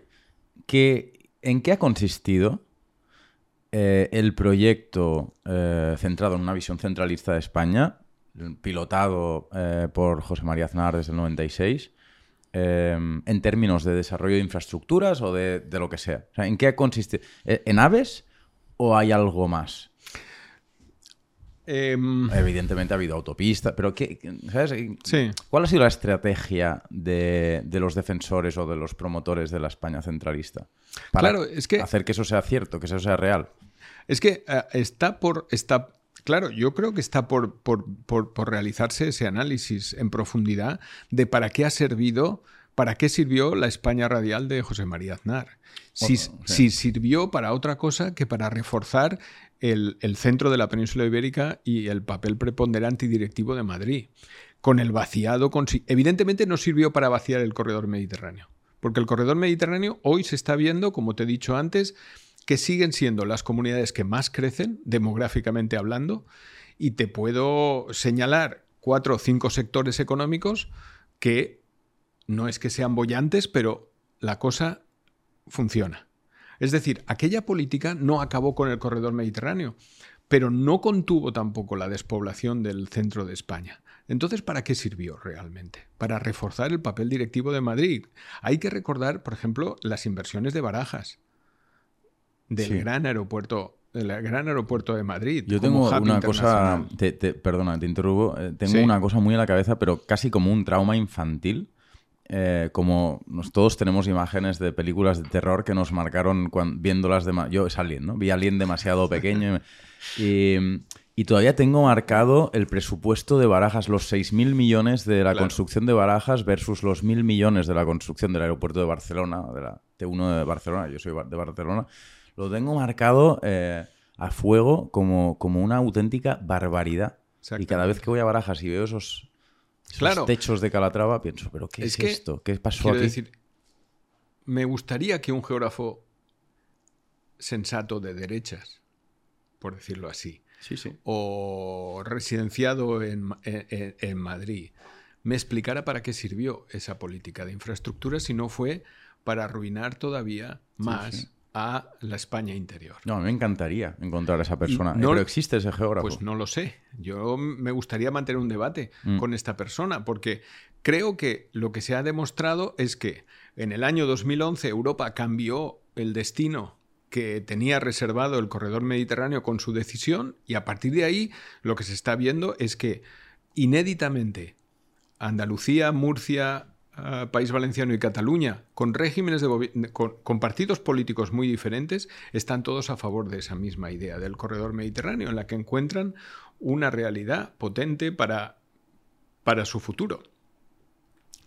Creo que el resto de la península ibérica todavía está por, por ordenar, está por encontrar su idea, por encontrar su paraíso, su, su, Arcadia perdida. ¿no? El corredor, las comunidades del litoral podría decir así un poco exageradamente que lo han encontrado en el corredor, porque les sirve para sirve para es que todos necesitamos un mapa. Sí. Todos necesitamos un mapa. Es el mapa que tiene 2000 años, es que tú mismo lo has dicho. Es un mapa que, es, muy antiguo y muy estable eh, a través del tiempo, más allá de que tenga enemigos que intentan eh, debilitarlo o, incluso romperlo, desdibujarlo. A mí me parece que hace falta todavía un gran trabajo eh, en el resto del Estado español para, porque si el, objetivo de Galicia es tener un ave que comunique con Madrid y que esto les vaya a sacar del lío, creo que no, lo van a conseguir. No se puede ordenar un territorio con trenes de alta velocidad. Entonces, precisamente respecto al tema de, la ordenación del territorio y también de, del vínculo entre ordenación del territorio y desarrollo económico local o regional, eh, ¿qué modelos de desarrollo eh, económico territorial existe en, Europa. Por ejemplo, en el caso francés, ¿no? que es un modelo antiguamente muy centralista, después se desarrolló el concepto de redes de ciudades eh, en la periferia de Francia que mm, eh, conectadas entre sí construían como un anillo de ciudades con diferentes especializaciones económicas, muy buena conexión en infraestructuras tanto con París como con eh, ciudades importantes de los países vecinos. hay, diferentes modelos ¿no? de ordenación del territorio. No sé si, si tú conoces pues algunos que sean interesantes quizá para España también. Bueno, eh, fíjate, es un, es un tema... Mm, es un tema que yo creo que ha sobrepasado ya o sea, que ha roto con las estructuras, yo creo que lo más parecido a lo que estamos eh, nosotros ahora discutiendo son eh, unos mapas que elaboró precisamente Francia eh, en su momento, em, que hablaban, no sé si lo, tienes en la cabeza o lo has oído hablar, de la banana azul o, de, o de los territorios, digamos, del, del eje ah, entre, entre Londres, eh, París, hasta Milán. Ruhr hasta Milán. Es muy en el mundo europeo es la banana, la banane bleue en, Exactamente, en, francés es muy, es muy conocida, claro. Ese tipo de cartografía. Pero bueno, explicará.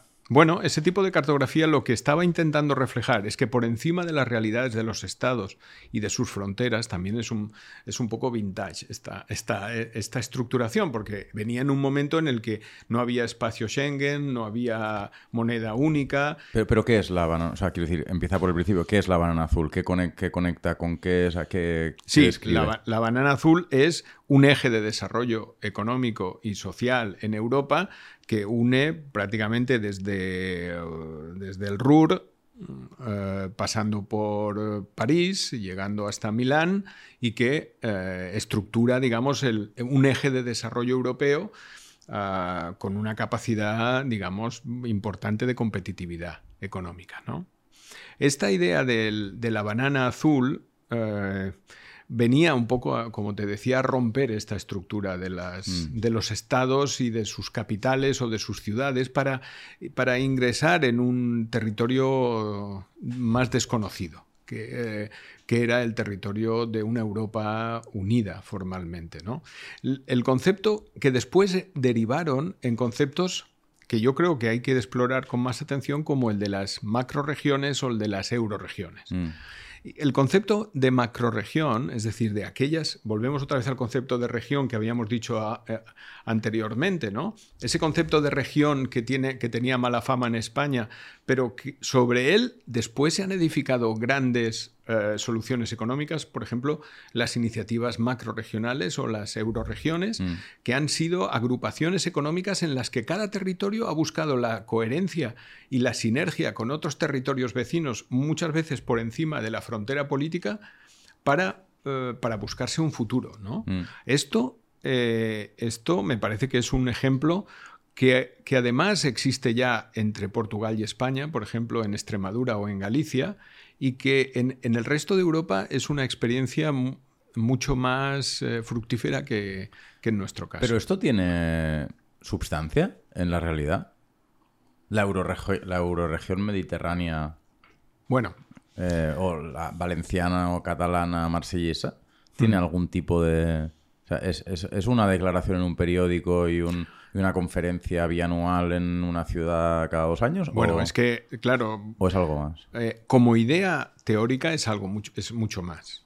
El problema es cuando lo llevas a la práctica. Y está la cuestión, precisamente me has puesto un ejemplo en el que, por ejemplo, la comunidad valenciana no participa todavía, nunca participó, no participó pues por lo que, por lo que fuera, y en la que yo creo que, sinceramente, esta euroregión a Pirineo Mediterráneo, que es la que, en la, de la que me estabas hablando, pues podría tener mucho más protagonismo y mucha más actividad de la que tiene si los gobiernos implicados le dieran más, mm. más poder, ¿no?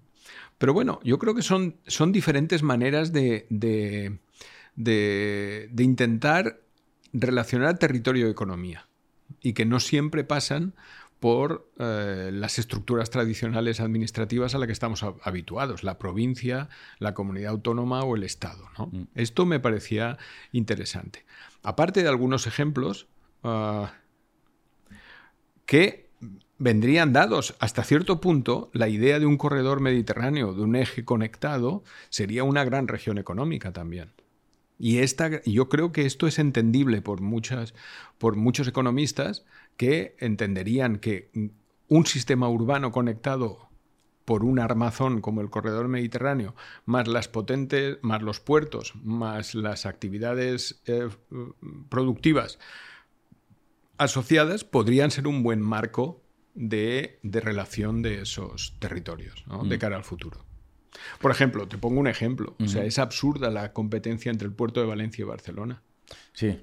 Es absurdo. No, puede ser. Esta parte, o sea, eh, me parece súper interesante, eh, pero tengo la sensación de que también es una problemática teórica un poco insustancial. Es decir, es una problemática práctica o política. ¿no? Mm. pero, pero es evidente, es evidente que se tiene que poder desarrollar una política de complementariedad entre puertos eh, mediterráneos de España. Claro. E incluso de Europa entera. Claro.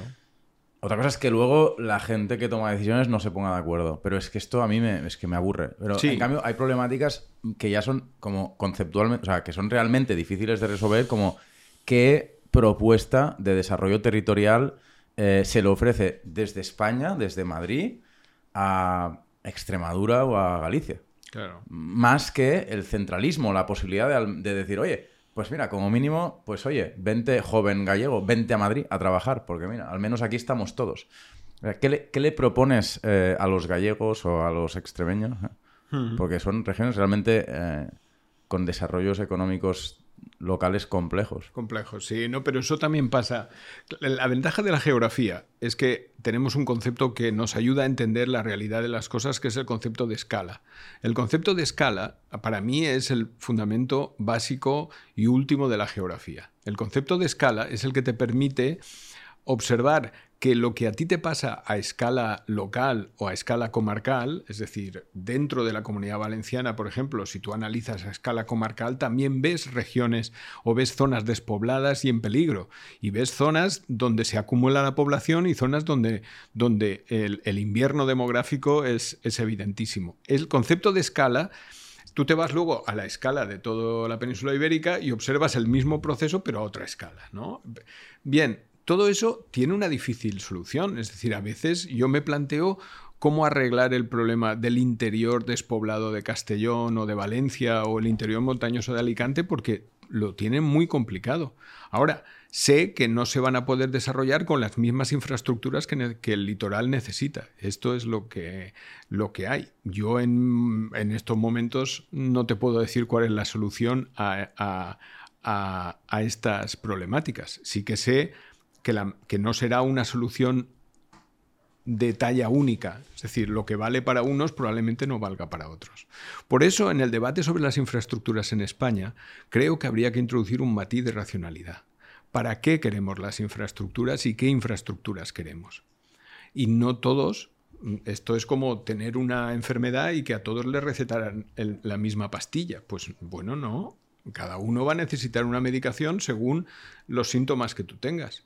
Y los síntomas en un sitio son totalmente diferentes a los síntomas en otro.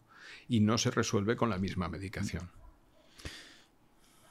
Hemos hablado un poquito de, Madrid, de lo que ha ocurrido en Madrid desde hace 20 o 25 años, pero ¿cuál es tu lectura de lo que ha... Si tuviéramos que hablar de manera más eh, ordenada de, Madrid y sistemática, ¿qué, ¿qué, ha pasado en Madrid desde, desde Aznar?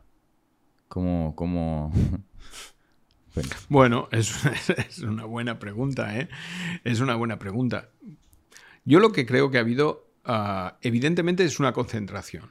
Es una concentración. Es decir, el proceso, una concentración de recursos, una concentración de, pensamientos, es una concentración de, de argumentos y una concentración informativa, evidentemente. ¿no?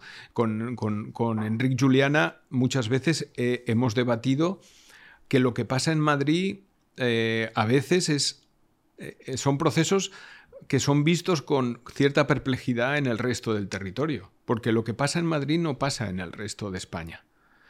Eh, y esto me temo que está pasando en la situación económica, en la situación social, en la situación cultural y en la situación política también.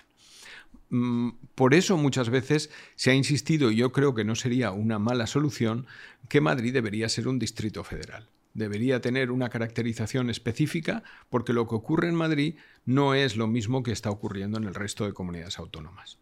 Y por la propia salvaguarda del resto de comunidades autónomas, Madrid debería ser tratado de una manera un poco independiente. Independiente justa respecto del resto, ¿eh? no te estoy dándole al contrario, o sea, no, no es que tenga yo una predilección por Madrid, pero sí que necesitaría un tratamiento de distrito federal, porque eh, la concentración es de tal magnitud que al final puede ah, representar como un gran agujero negro, que lo absorbe todo. Absorbe la política, absorbe la cultura, absorbe los medios de comunicación.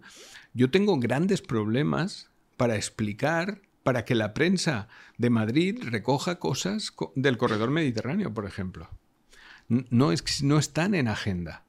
Y probablemente son mucho más importantes que cuando una comunidad autónoma se manifiestan 500 habitantes a favor de, del mantenimiento de una línea de ferrocarril que usa el 10% de esos 500 habitantes. ¿no? Mm. Y estamos hablando, por ejemplo, de reuniones de 2.000 o 3.000 empresarios, algunos de ellos entre los más ricos y de más actividad productiva de toda España.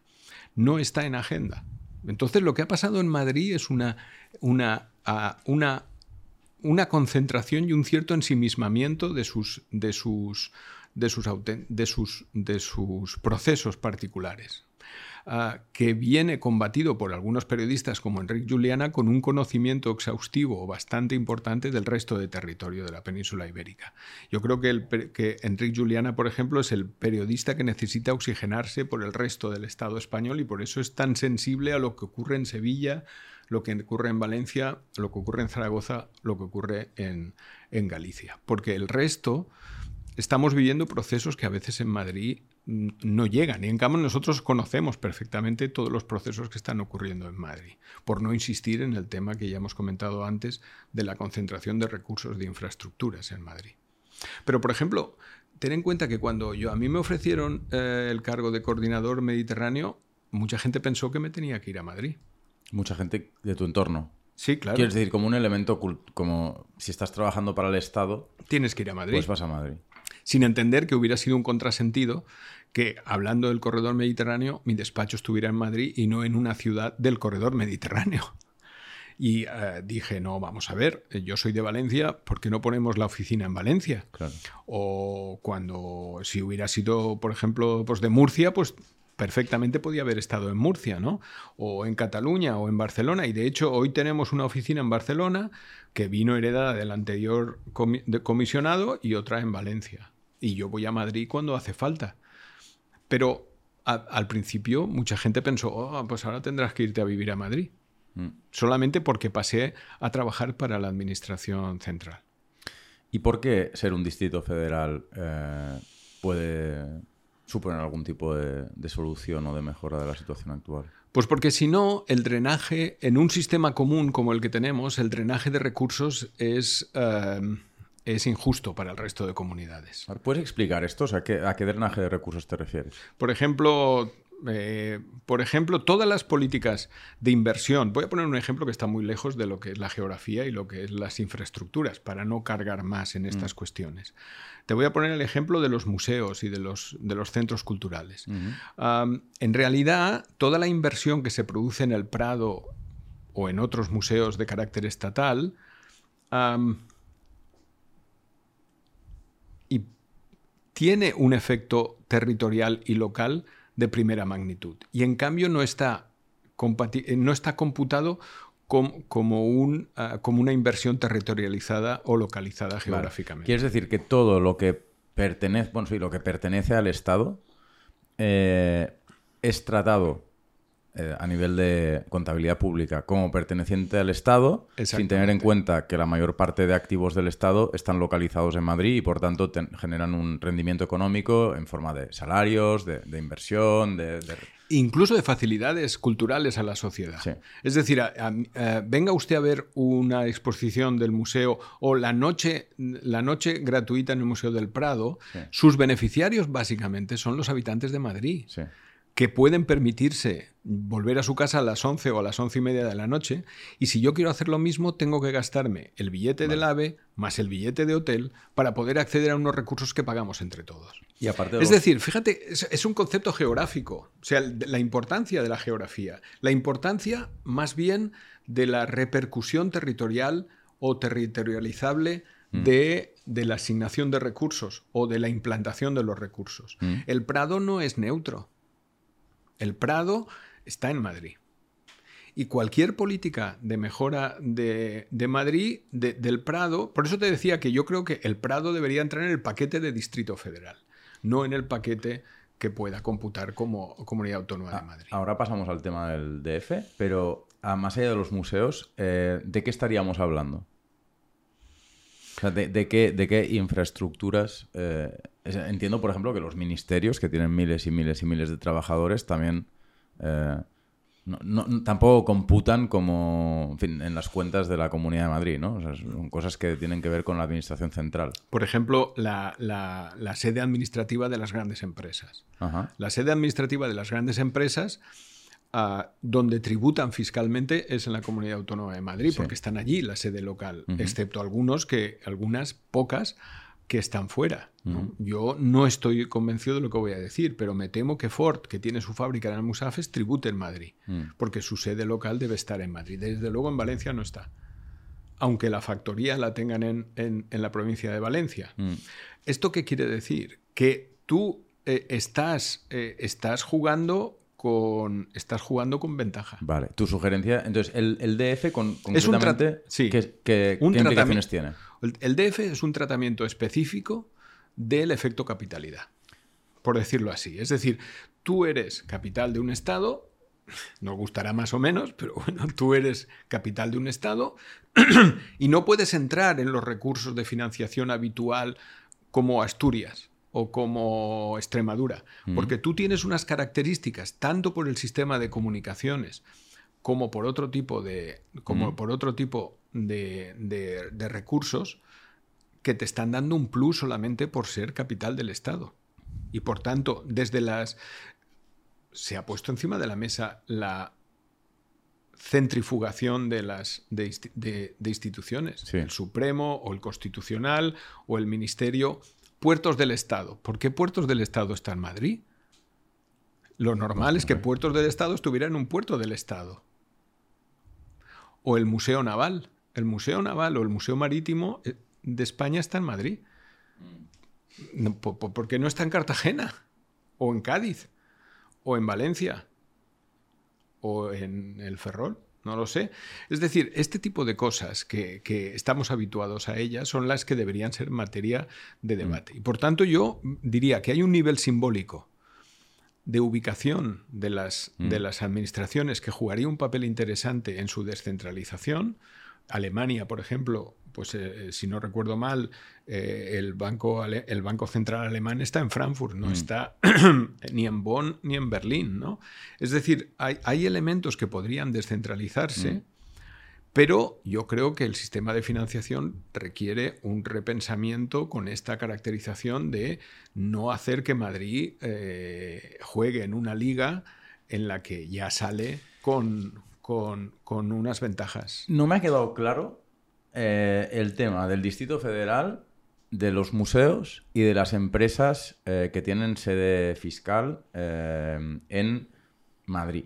el DF, ¿qué, pasa? Que, la, por ejemplo, las sedes de estas empresas pasarían a estar en el DF y entonces servirían a todo el Estado, por ejemplo, en lugar de servir a la Comunidad de Madrid.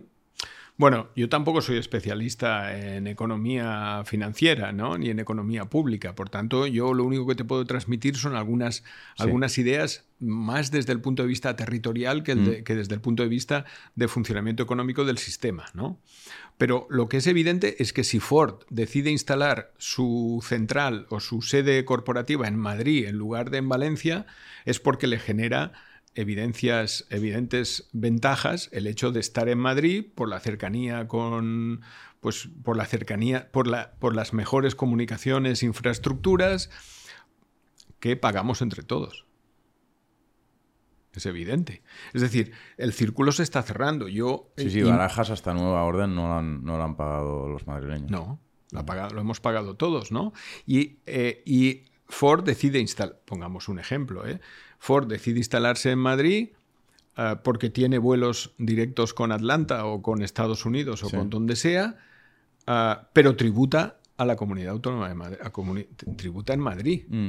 Es decir, que la sede social y sus trabajadores están en Madrid y sus, las comidas de empresa se celebran en Madrid. Todos estos elementos yo son, creo, los que hay que meter en un poco en esta discriminación. Y yo creo que para beneficio del resto de comunidades autónomas, Madrid debería ser este distrito federal con un, por ejemplo, en Estados Unidos, eh, Washington DC o el distrito, distrito de Columbia en Estados Unidos no entra dentro del, mismo rollo que, mm. que, Florida o que California. ¿Por qué crees que eh, no ha habido un esfuerzo em, de coordinación entre diferentes em, intereses en el seno de, bueno, de la España periférica eh, para intentar, pues, eh, modificar las reglas del juego. Es decir, ¿cómo es que eh, Aznar se salió con la suya? que Madrid se ha ido transformando poco a poco en un Turbo Madrid. Sí. Eh, de esto advirtió ya Pascual Maragall. pero, los valencianos, los catalanes, los vascos, los andaluces, no, no estamos eh, para nada más o menos organizados eh, para llevar con una misma voz o de forma más o menos coherente este tipo de mensajes ni a las cortes, ni a los medios de comunicación, ni, ni a ningún. Que, yo personalmente me alegro mucho por Madrid que, haya logrado tanto desarrollo económico, pero es verdad que luego pues uno piensa, ¿no? En, el juego debería ser que los demás pensaran, bueno, pues vamos a intentar. Eh, ¿no? que, ellos lo intentan, ¿no? Ellos lo intentan y lo consiguen, pues los demás también tienen derecho a intentar eh, mover, eh, desplazar el tablero de juego en una dirección diferente, ¿no? Pero no, no ocurre, esto no ha ocurrido. No, porque no hay conciencia, o sea, hay, hace falta una, una cierta conciencia territorial. Y volvemos un poco a la educación geográfica. Necesitas un poco de conciencia de que lo que te está pasando a ti es un concepto político, es un concepto de geopolítica, es un concepto de geografía política. Y por tanto, ese concepto de geografía política, ese concepto de geopolítica, es un concepto que puede ser compartido y los problemas que puede tener a lo mejor eh, Huelva pueden ser parecidos a los que tiene Castellón o los que tiene, eh, mm, pues yo qué sé, eh, Asturias pueden ser semejantes en algún sentido a algún problema que tenga Almería. Sobre todo, no tanto internamente como de relación con, de relación con Madrid o de relación con determinados proyectos. Mm. Ah, puede ser que la diversidad territorial de España, de la que ya hemos hablado anteriormente, nos lleve un poco a esta, a esta presunción de que es más difícil articular la periferia que articular el centro. Mm. Y que la articulación de las periferias sea muy compleja. Bueno, es que es súper compleja. Claro, pero eso nos llevaría, por ejemplo, y hemos hablado de que Madrid debería ser un distrito federal, pero no hemos hablado de que España probablemente debería ser también una, un Estado federal, en el que estas realidades serían más fácilmente visibles. Eh, sobre el papel. ¿no? Yo creo, por ejemplo, y volviendo un poco a la que eh, volviendo un poco al tema que también al principio habíamos empezado por él, tú fíjate que yo soy un decidido partidario del concepto de infraestructuras federales. Mm. Alemania tiene un documento que pone Plan Federal de Infraestructuras. Mm. Yo creo que España debería también plantearse esto. Ahora se está hablando en Cataluña de si las cercanías deben ser de la Generalitat o mm. no, de si eh, no, la, no la, no la eh, no, no, la, gestión, sino en, eh, en, realidad todas las cercanías. Bueno, en Alemania los ferrocarriles, digamos, regionales, por decirlo así, son de los son de los land, no son de no son del gobierno federal, ¿no? Es decir, yo creo que hace falta una clarificación federal de, de las infraestructuras mm. del Estado, porque no todo tiene que ser eh, igual. Entonces, una vía de avanzar en este reconocimiento periférico, por ejemplo, podría ser una estructuración federal del Estado. Mm. Pero curiosamente no existe una mayoría social en España que entienda eh, que el federalismo o el modelo federal de, Estado para, España eh, sea favorable a sus intereses. Correcto. Efectivamente. Esto es así. Muchos expertos en federalismo dicen que en realidad España ya lo es. Eh, de hecho, es un Estado federal, aunque personas eh, que saben de esto, como por, el profesor de geografía, Joan Romero, por ejemplo, de Interpol Universidad, dicen que no es así porque falta un componente fundamental del federalismo que es eh, la coordinación y es eh, eh, que, que, está ausente en nuestros territorios. Pero mm. claro, es que, por ejemplo, la Constitución impide que comunidades autónomas, por ejemplo, mantengan acuerdos de colaboración entre ellas. Comunidad Valenciana no puede firmar un acuerdo de colaboración con Cataluña para desarrollar el corredor mediterráneo, por ejemplo. Un acuerdo, ¿eh? O sea, no, porque no puede haber. Tiene que no pasar. existe ese diálogo institucional, no, no, es posible. No es posible. Entonces, entonces em, podemos tener una descentralización eh, evidente en, España, podemos tener hasta cierta cultura federal a la hora de, legislar y de las cámaras autonómicas, pero faltan, faltan elementos fundamentales de la cultura federal como las tienen como las cámaras mm. federales o como los acuerdos entre, eh, entre comunidades o, la, cooperación con el Estado para desarrollar unos fines. La clarificación federal de infraestructuras y de, y de, mm. y de competencias, por ejemplo, ¿no? Pero yo lo doy por perdido. Lo das por perdido. Sí, yo lo doy por perdido. Por eso estoy avanzando en la idea de un, de un federalismo funcional. Es decir, ya que políticamente está perdido el tema, porque tú planteas hoy, ¿quién está a favor de una estructura federal? no, nadie. No, te quedarías solo. Y de hecho solo hay que ver cuántos federalistas hay en España. No, muchos a mi alrededor. No, no sé cuántos, cuántos federalistas. Bueno, yo creo que se pueden contar. O sea, federalistas que se declaren, no, yo soy federalista. es decir, pues yo no veo tantos. Están la mitad en ARPA. Victoria Camps ha hecho mucho Efectivamente, por la mitad las tenéis vosotros.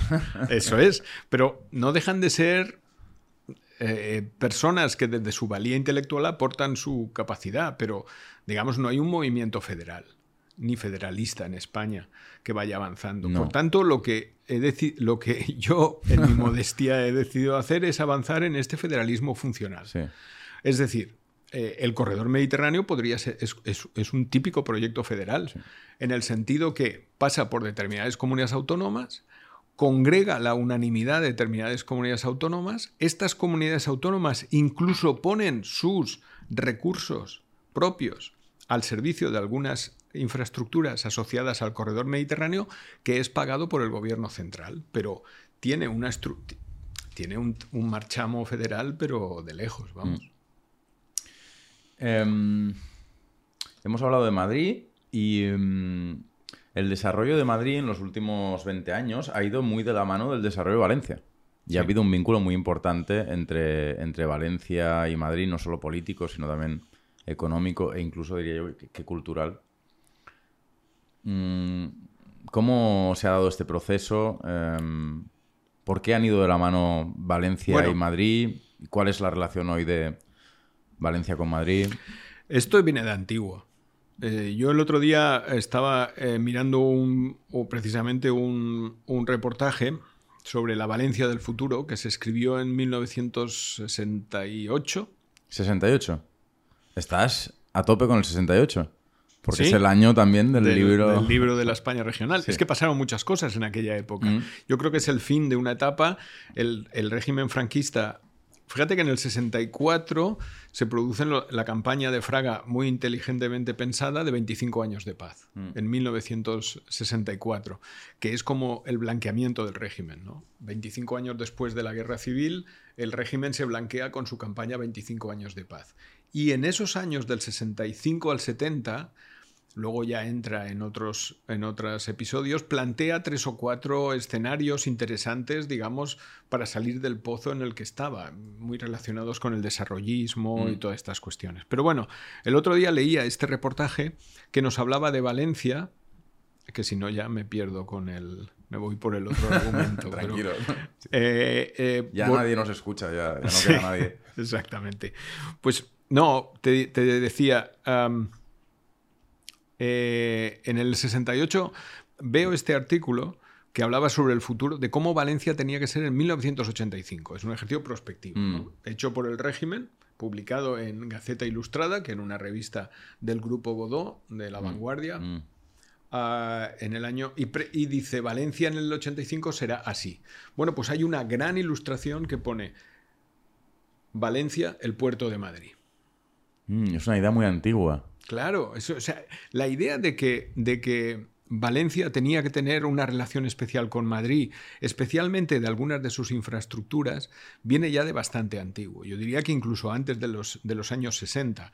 Pero en los años 60 se manifiesta claramente que el futuro, que el futuro de Madrid como capital económica que empezaba a, sacar cabeza mm. En aquella época del desarrollismo tenía que conectarse con determinadas infraestructuras y una de ellas era el puerto de Valencia. Y efectivamente, en esa revista uno de los titulares es este.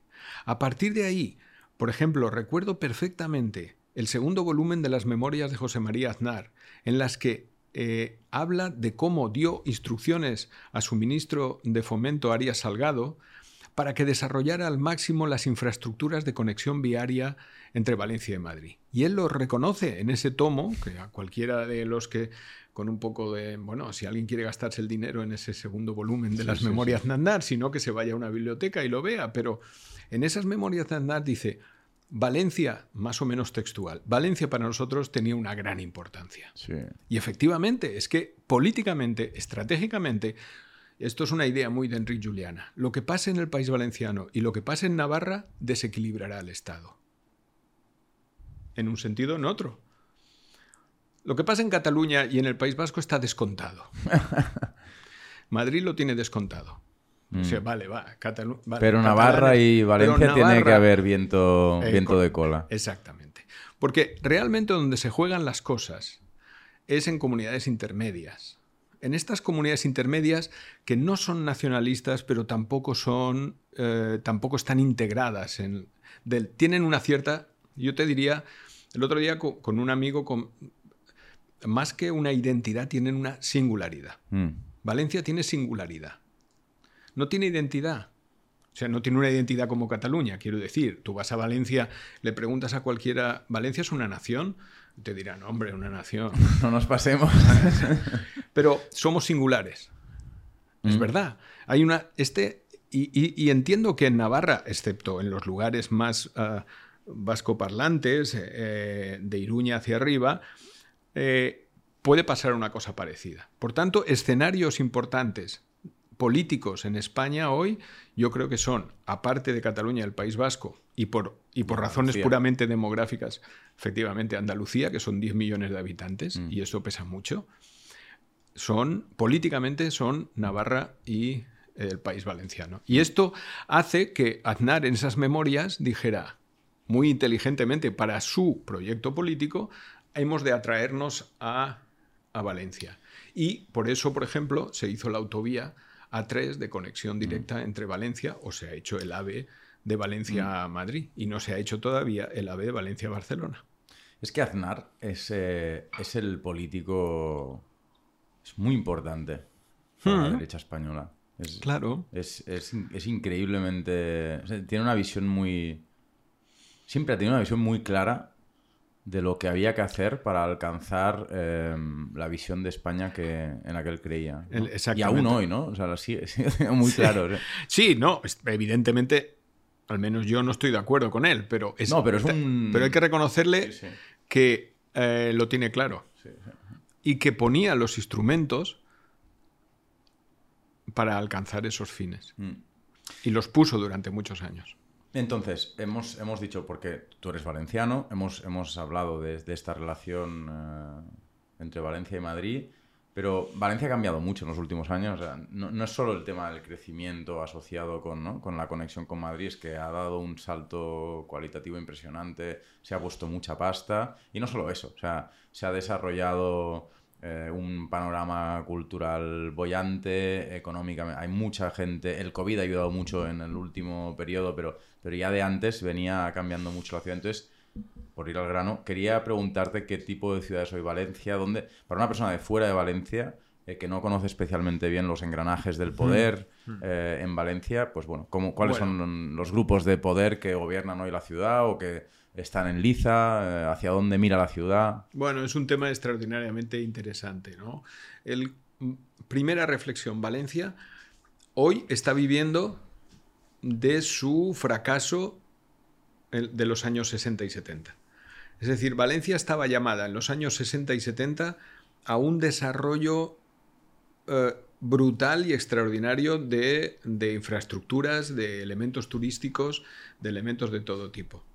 Es, por ejemplo, te pondré un ejemplo. Cualquiera que vaya hoy a Valencia y vea el río Turia, el cauce del Turia, que hoy es un jardín lineal de 6 o 7 kilómetros, que une, eh, que, que- que vehicula, ve- excepto el tramo final cerca del puerto, todo es como una espina dorsal, un gran jardín lineal Mm. que recorre toda Valencia. Ahí se tenía que haber construido una autopista. Son los planes que estuvieron en vigor hasta los años 73, 70, hasta el 76. No se consiguió desmontar la idea de que por el cauce viejo del Turia, por donde ya no pasaba el río, porque fue desviado, Mm. ah, por allí, en principio, lo que estaba destinado a ocurrir era una gran autopista. Si hubiéramos hecho, si Valencia hubiera llegado a tiempo de hacer esa autopista, Valencia no sería hoy lo que, Mm. lo que es. Es decir, Valencia un poco ahora está recogiendo los frutos de haber llegado tarde a una cierta modernización en los años 60 y 70. Y hoy es una ciudad amable y es una ciudad, eh, una ciudad interesante de recorrer gracias a que algunas operaciones de aquellos años no se llevaron a cabo, aunque, aunque estuvieron a punto de hacerse. ¿no? Por otra parte, es una ciudad, eh, siempre se ha dicho, es una ciudad, es una ciudad donde yo creo que el elitismo no existe. Es una ciudad muy mesocrática. Es una ciudad muy republicana. Republicana en el sentido ah, de Blasco Ibáñez. Vicente Blasco Ibáñez, que era, que era valenciano, evidentemente se ajustó perfectamente al perfil de la ciudad, que era una ciudad eh, bastante informal, que es una ciudad bastante informal, es una ciudad bastante mesocrática, es una, es una eh, de, de raíces claramente republicanas y, y de calle, ¿no? Ah, y es una ciudad que ha sabido digerir 25 eh, años de gobierno de Rita Barberá y a las siguientes elecciones votar a un alcalde nacido en Cataluña de una fuerza política totalmente diferente a la de Rita Barberá, que como fue Compromís. Es decir, nosotros pasamos directamente de Rita Barberá a Joan Ribó, es decir, del Partido Popular a mm. Compromís, con perfiles, con un perfil totalmente diferente. Eso solo pasa en ciudades muy elásticas, mm. en ciudades muy, en ciudades poco rígidas, poco, poco esclerotizadas. Mm. Y esta es el gran, el gran, la gran ventaja de Valencia. ¿no? para mí, hoy en día, eh, bueno, Valencia eh, tiene un gran potencial en muchos aspectos. Y hay en estos momentos algunas de esas operaciones que, por ejemplo, del corredor mediterráneo estamos llevando, como es un túnel pasante al estilo de la Sagrera, que te cambia toda la movilidad de la ciudad, es lo que le va a, dar otro gran empujón en los próximos años. Es una ciudad muy, yo diría que muy interesante desde el punto de vista sociológico y político. ¿De qué vive Valencia? ¿Cuáles son sus, sus principales sectores de actividad o sus bueno, prácticamente como casi todos ahora es un aspecto muy importante, es el, turismo, que se ha desarrollado en los últimos años con... Valencia, en los, eh, hay un libro muy divertido que es Valencia Capital Antiturística eh, de, de Tinan, Kenneth Tinan fue un, era un crítico ah, británico que habló de Valencia como la capital del antiturismo y que él venía a Valencia porque estaba seguro que no se iba a encontrar con ninguno de sus amigos británicos eh, porque nunca irían a una ciudad como esta. ¿no? Y Valencia ha pasado de ser la capital del antiturismo a ser una de las ciudades más importantes desde el punto de vista del mm. turismo medio, digamos, ¿no? Mm. no del turismo, del gran turismo, pero sí del turismo urbano, sobre todo italiano. Luego vive del puerto, por ejemplo, el puerto es, es un recurso importante en la ciudad de Valencia. vive del diseño también, de algunas actividades asociadas al diseño y al, al, al desarrollo artístico. Bueno, es una ciudad con su área metropolitana, evidentemente, ¿no? Bueno, es una ciudad que está bastante, en la que también puedes encontrar incluso algunos mercados agrícolas todavía importantes. Y curiosamente, la conexión con Madrid ha sido muy importante. Sí. Finalmente. Sí, pero también hay una conexión eh, menos conocida, pero también soterrada con Barcelona. Mm. Yo estudié, tuve oportunidad de estudiar cuando estaba en la universidad una, las grandes exposiciones como la que tuvo, las que tuvo Barcelona en su momento, Valencia tuvo una gran exposición, que fue la Exposición Regional de 1909. La Exposición Regional de 1909 prácticamente abrió las puertas de la modernidad a Valencia. En aquel momento, por ejemplo, empezó a usarse la electricidad de manera masiva en la, en la, en la, en la exposición regional. Hubo también un desarrollo de...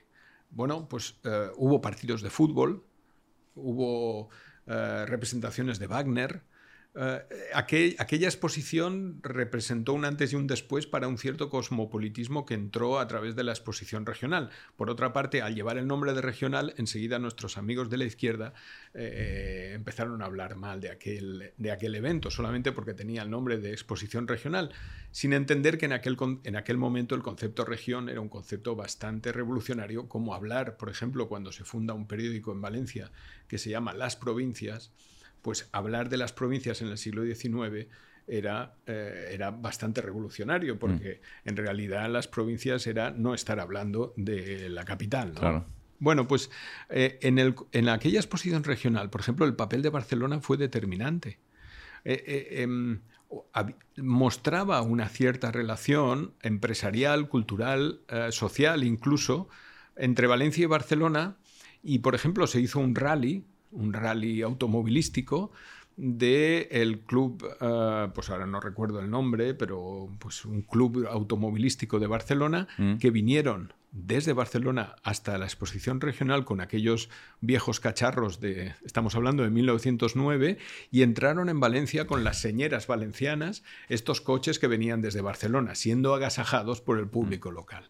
Es decir, que luego, más allá de la anécdota, la representación económica se ha mantenido. Es decir, entre Valencia y Barcelona ha habido lo que no ha habido con Madrid, que mm. es una relación económica. Una relación económica y empresarial. De hecho, Valencia, el país valenciano y Cataluña son, eh, eh, eh, en, escala de, comunidad, son el principal proveedor y cliente respectivo, mm. a escala de economías regionales. Mm. Esto no pasa con ah, Madrid. Con Madrid hay fogonazos de, mm. relación, hay velocidad, hay electricidad, hay, hay política con Barcelona hay tendencia de fondo. Y, ya te digo, por ejemplo, esta... A pesar de que... Perdón, te interrumpí. Sí, sí, no, no. Eh, esta, esta relación comercial, es decir, si tú como, como pues, que diriges una editorial sabes cuáles son tus principales clientes y proveedores, pues el principal cliente de Cataluña es la Comunidad Valenciana y el principal proveedor de la Comunidad Valenciana es Cataluña. Estos a veces hay altibajos en algunos años, pero hay una gran relación económica eh, por bajo de la superestructura, mm. hablando en términos marxistas, de la superestructura, digamos, de la política mm. o de los medios de comunicación.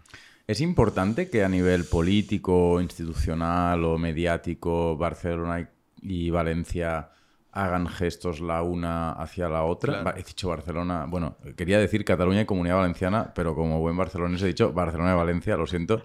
Em, no, pero, es que tienes razón. Mm. Es que yo creo que es Barcelona y Valencia quien deberían tomar el liderazgo de estas mm. relaciones. Yo creo que en estos momentos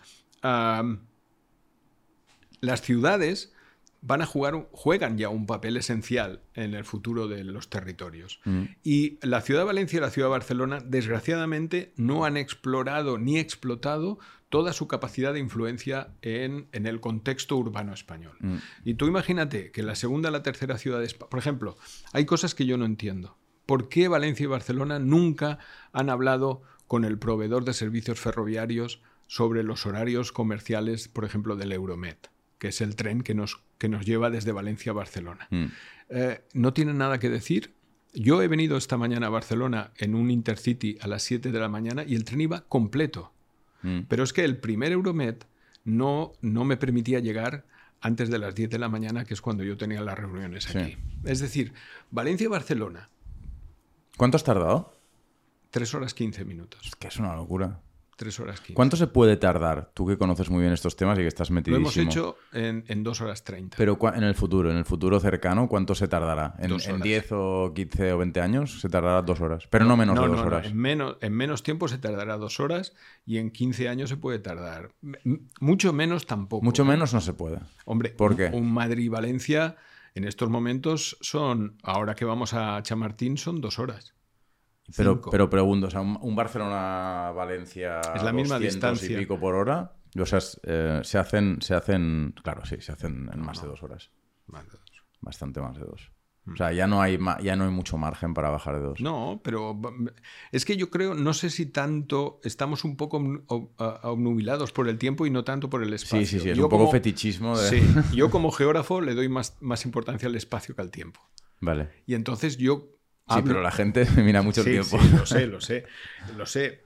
y no solamente la gente. Eh, los lemas del Ministerio mm, de Transportes, cosa que me enfada mucho, es eh, acortamos distancias. Acortar distancia lo acortan es acortar tiempo. ¿no?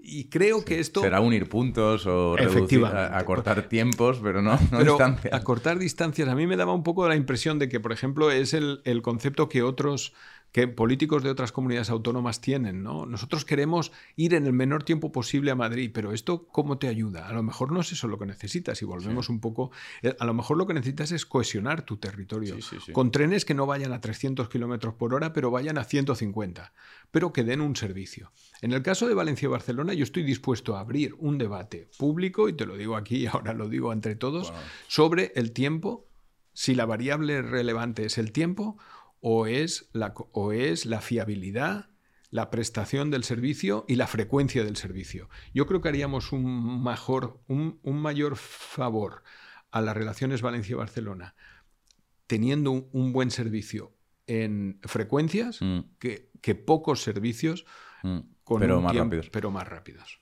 Porque eso tiene consecuencias de, en la infraestructura. ¿eh? Esto no es gratis. Mm. Ir a 300 Sí. kilómetros no es lo mismo que ir a Sí, sí, 250, porque las inversiones, el gasto de energía y las, el impacto en el territorio eh, es diferente. Me gustaría pasar a un último bloque de preguntas sobre infraestructuras y geografía. Estamos yendo súper lentos. Eh, cada vez, cada entrevista es cinco minutos más larga. eh, pero bueno. Eh, El problema sería al revés, que fueran cada vez más cortas. No, sí, pero sería que no vamos bien. Es lo contrario de la B y, y del corredor, esto. Eh, pero me gustaría hacerte una última pregunta sobre el tema de Barcelona y Valencia, o de Comunidad Valenciana y, y Cataluña, pero que, es, eh, que vale para cualquier otra relación entre, entre dos comunidades o dos ciudades. Que es que tú te lo habrás pensado mucho. ¿Qué, qué hay que desarrollar? O sea, esto, eh, ¿por qué no es un... ¿Por qué no es wishful thinking lo que estamos comentando? ¿Qué tien- ¿De qué tienen que hablar Barcelona y Valencia? ¿En qué se tienen que poner de acuerdo para que la suma de las partes genere un todo mayor eh, del actual? ¿Sabes qué tienen que hacer juntas Valencia y Barcelona que no estén haciendo? Bueno, eh, yo creo que yo creo que tiene que primero tienen que ser conscientes de lo que son. Tienen que romper el unilateralismo. Que esto es más catalán que valenciano, ¿eh? También lo tengo que decir. Yo creo que Cataluña ha vivido un poco en el concepto de. eh, bueno, creo que en el concepto de unilateralismo, en el concepto de nosotros solos. No me digas. Creo que sí. Eh, em, y, y en cambio deberíamos avanzar en el reconocimiento de que las alianzas con otros territorios y, otros, ah, y otras sociedades es fundamental. Mira, yo te voy a poner un ejemplo.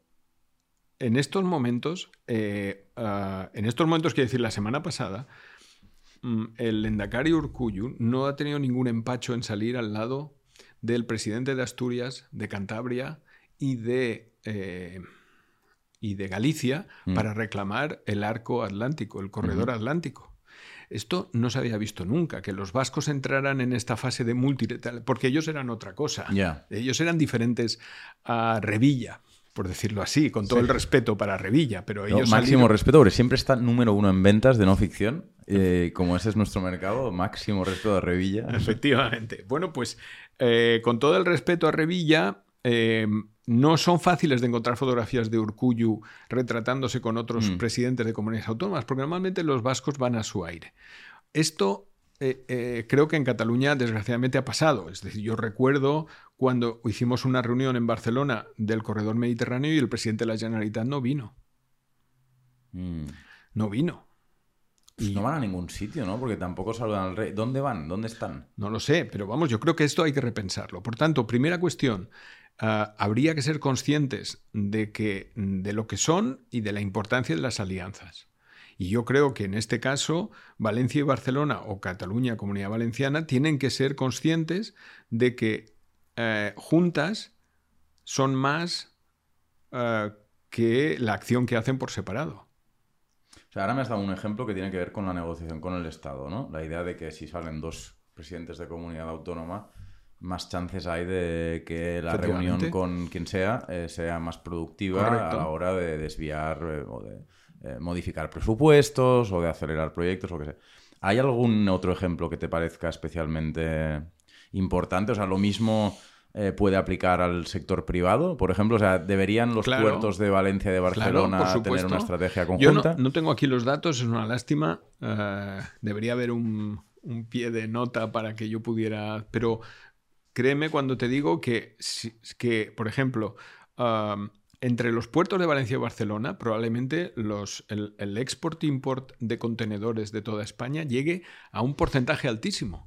Es decir, si el puerto de Valencia y el puerto de Barcelona se pusieran de acuerdo para orientar la política portuaria Mm. de la exportación y la importación de contenedores por los requisitos que fueran, por las cosas que necesitaran, por lo que fueran, ¿quién podría decirle que no al puerto de Valencia y Barcelona? Mm. Nadie, porque eh, a lo mejor están gestionando eh, eh, el 80 o el 90% del tráfico de contenedores de toda España. Cierra el puerto de Barcelona y Valencia y, y Valencia, y España se queda sin contenedores. Y esto hoy no ocurre. O sea, hoy No no, hay coordinación No. entre el puerto de Barcelona y el puerto de Valencia. No, no. Y es un ejemplo como otros. Por ejemplo, eh, exportación. La política de exportación de España, pues evidentemente a quien deberían llamar para, Mm. para ver por dónde debe ir, pues probablemente sean las comunidades que más exportan. Y, y entre ellas está la Comunidad Valenciana y Cataluña. Sí. Hay otras, pero evidentemente también están estas. Mm. Seat, mm, eh, la instalación de la gigafactoría de Volkswagen en Sagunto Sí. es geografía pura. Martorell, Sagunto, corredor mediterráneo. Eh, Teruel hacia Landaven, en Mm. Navarra, con la otra fábrica de Volkswagen. Ponlo en un mapa Mm. y, y comprenderás el, el poder de la geografía. Vale. Mm, Bueno, más preguntas. Sí, encantado. Espero que no estés cansado. No, Eh, esta es un- quizás un poco aburrida, pero ¿cuáles serán los proyectos de infraestructuras? ¿Cuáles tienen que ser los proyectos de infraestructuras más importantes que tengan lugar en España en las próximas décadas, más allá del corredor mediterráneo? Si es que hay alguna que te parezca relevante en la que no podamos pensar de manera intuitiva. No me digas barajas, no, Por favor. no, no. aunque, aunque se va a agrandar otra vez. No, no, no, no, no te diré esa, pero por ejemplo, evidentemente ya se están poniendo los cimientos del futuro en estos grandes proyectos. Por ejemplo, eh, ¿qué es lo que está pasando en el mundo que nosotros no estamos todavía haciendo bien? El tráfico ferroportuario.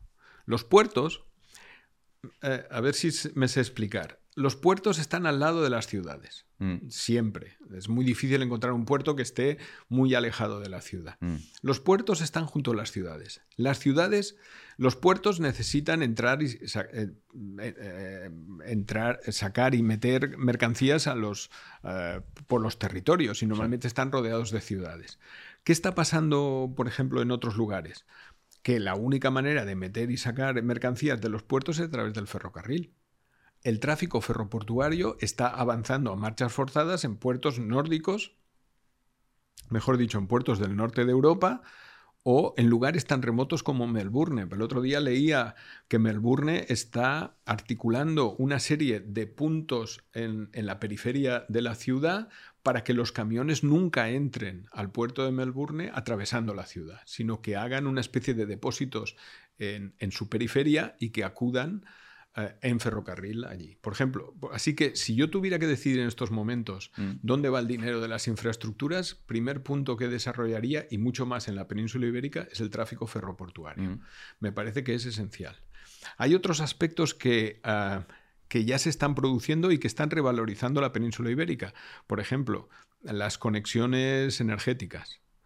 Eh, visto que Cataluña, eh, perdón, que Francia no quería el MidCat de conexión gasística, pues eh, se está ahora hablando del, del corredor del hidrógeno Barcelona-Marsella. Mm. Bueno, la interconexión con, con el resto de Europa en materia energética, eh, eh, de gas, de electricidad y de todo tipo de comunicaciones me parece otro de los elementos fundamentales que desde luego justificaría una acción de gobierno o de una generación. ¿no? Es decir, desde ese punto de vista, ah, me parece que tenemos dos retos fundamentales en España desde el punto de vista de las infraestructuras de futuro. La interoperabilidad con el resto de Europa y, como te había dicho antes, la descarbonización del transporte en España, que todavía es muy dependiente de la carretera. Hay una serie de empresas. Y esto sirve para cualquiera, ¿eh? para, para cualquier, territorio, me ah, refiero. sí. No estoy hablando del corredor mediterráneo, estoy hablando de Vigo, del puerto de Bilbao, o estoy hablando de cómo se mueven los camiones desde Algeciras hasta Madrid.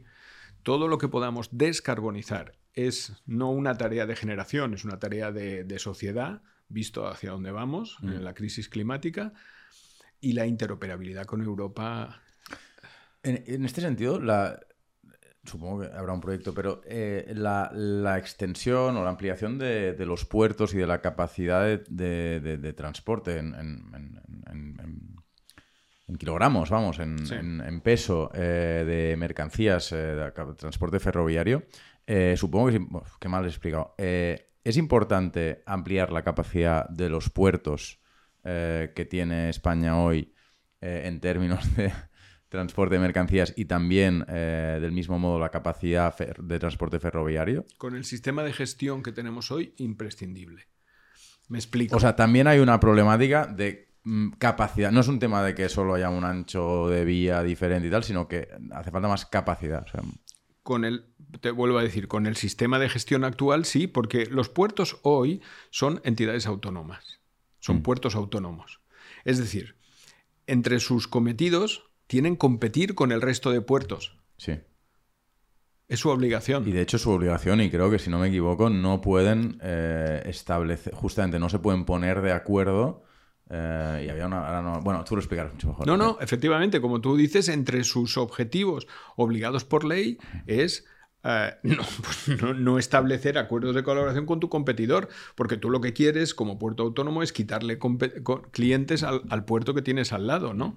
Esto está llevando a una ineficiencia en la, en la definición de sus infraestructuras que algún día habrá que parar. ¿Y eso es europeo o es español? Es español. Es español. Fíjate lo que ha pasado en Italia. En Italia los puertos, los diferentes puertos, algunos de ellos han sido agrupados bajo la misma autoridad portuaria. Imagínate que hubiera una autoridad portuaria mediterránea. Mm. Una autoridad portuaria que tiene el control de todos los puertos del Mediterráneo Mm. y distribuye juego. Es un- decir, ¿no? Sí, sí, sí. Distribuye juego no, pero al menos, oye, Sí, bueno, Va- sí, ordena. Vamos a ordeno, porque, porque si no, que está, está llevándonos al. Está llevándonos al complejo. ah, al complejo piscina cubierta, que le llamo yo. El complejo piscina cubierta es que todos los pueblos quieren tener su piscina cubierta. Hasta el punto que se endeudan más allá de lo que tienen y luego la piscina no la pueden poner en marcha. Pero todo, el pue- todo pueblo tiene que tener su polígono industrial y su piscina. Eh, ¿No sería mejor llegar a un acuerdo con el pueblo de al lado para que tú hagas el polígono y yo hago la piscina y nos beneficiamos los dos municipios de esa infraestructura? Porque si no, entramos en una competencia sin límite. Eh, en- ya te digo, en, en Italia varios puertos están bajo la misma autoridad. Mientras que nosotros cada puerto, bueno, en Valencia, Gandía y Sagunto están con Valencia, pero bueno, da igual. Pero cada puerto es su autoridad portuaria. Y solo ve, pero además porque solo puede ver. Es que si el presidente de la autoridad portuaria quisiera hacer otra cosa, estaría cometiendo un delito, porque su obligación es competir, no llegar a acuerdos. Ah, yo creo que eso hay que cambiarlo. Porque efectivamente, si no, lo único que hacemos es que los puertos ah, de una a una distancia de 60 kilómetros como mucho Mm. estén compitiendo por el mismo, duplicando, por ejemplo, eh, infraestructuras e inversiones productivas. Y a veces, como tú muy bien decías, claro, mm, en este puerto ya no caben más contenedores, por tanto tengo que seguir ampliándolo con sus consiguientes impactos ambientales y territoriales. Bueno, pues si en este puerto a lo mejor ya no puede seguir, a lo mejor el puerto de al lado tiene capacidad Sí. para recibir. Yo creo que esta visión de gobernanza de los puertos debe, debe cambiar en el Estado español. Em, te quería hacer una pregunta sobre las empresas públicas y privadas de, de construcción y de fomento y de infraestructuras en España. Em, Todas, ¿eh? ACS, eh, Ferrovial, eh, AENA, ADIF o la- las que sean. ¿Hasta qué punto estas empresas eh, trabajan de, de forma coordinada o, que no lo creo, o eh, constituyen como un bloque de pensamiento homogéneo o trabajan de acuerdo con un determinado modelo eh, de, de España y de desarrollo de infraestructuras eh, coherente. Bueno, yo no las conozco mucho, ¿eh? porque gracias a Dios yo no he tenido responsabilidad en la gestión de, Mm. de adjudicación de contratos o de tribunales de licitación y de adjudicación, ¿no? Yo lo que lo, quiero decir yo, la experiencia que yo he tenido con muchas con este tipo de empresas es que normalmente, eh, bueno, eh, que normalmente siguen muy claramente el dictado de político que en ese momento determine. Quiero decir, ellos, y además lo entiendo perfectamente, son empresas que tienen que trabajar para sus clientes y su Mm. cliente normalmente es la administración. Pero lo que, por ejemplo, me está dando a mí sensación de que podrían hacer algo más es que en algunos países y no es, vuelvo a decir, no es culpa suya, sino que es elemento de la propia administración, les están haciendo encargos mucho más apasionantes que los que tenemos nosotros aquí. Mm. Por ejemplo, en el tema, en el tema portugués, en el tema australiano que había puesto anteriormente, es una empresa española, creo que es Acciona, la que está trabajando en unas estructuras de estaciones intermodales innovativas que permitirán que la ciudad de Melbourne no sea atravesada por camiones. Me gustaría que Acciona explique, si es Acciona, ¿eh? ahora no estoy hablando de memoria, me, me gustaría que esta empresa española que está trabajando en Melbourne nos explicara a nosotros y le explicara al ministerio que hay otra forma de planificar las infraestructuras, ¿no? que su experiencia fuera de, de España también puede ser trasladada y mm, esto puede hacerse de varias maneras, directamente con la administración o a través de una responsabilidad social, por ejemplo, en las cátedras universitarias. Por ejemplo, pues hay empresas de construcción que tienen su cátedra universitaria, ¿no?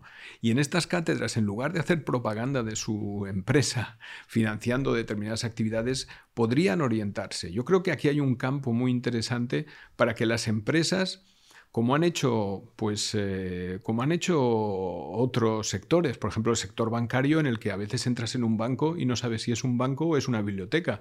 El otro día pasaba por una oficina en Valencia, de, creo que era del Santander, que ha habilitado un espacio con wifi gratis y con mesas de estudio y está lleno de estudiantes allí trabajando y beneficiándose de una marca, evidentemente, y beneficiándose de, un, mm. de una manera indirecta de hacer negocio. Pues yo creo que estas grandes empresas todavía están demasiado enfocadas al, puro negocio directo. Y creo que tienen más cosas que contar.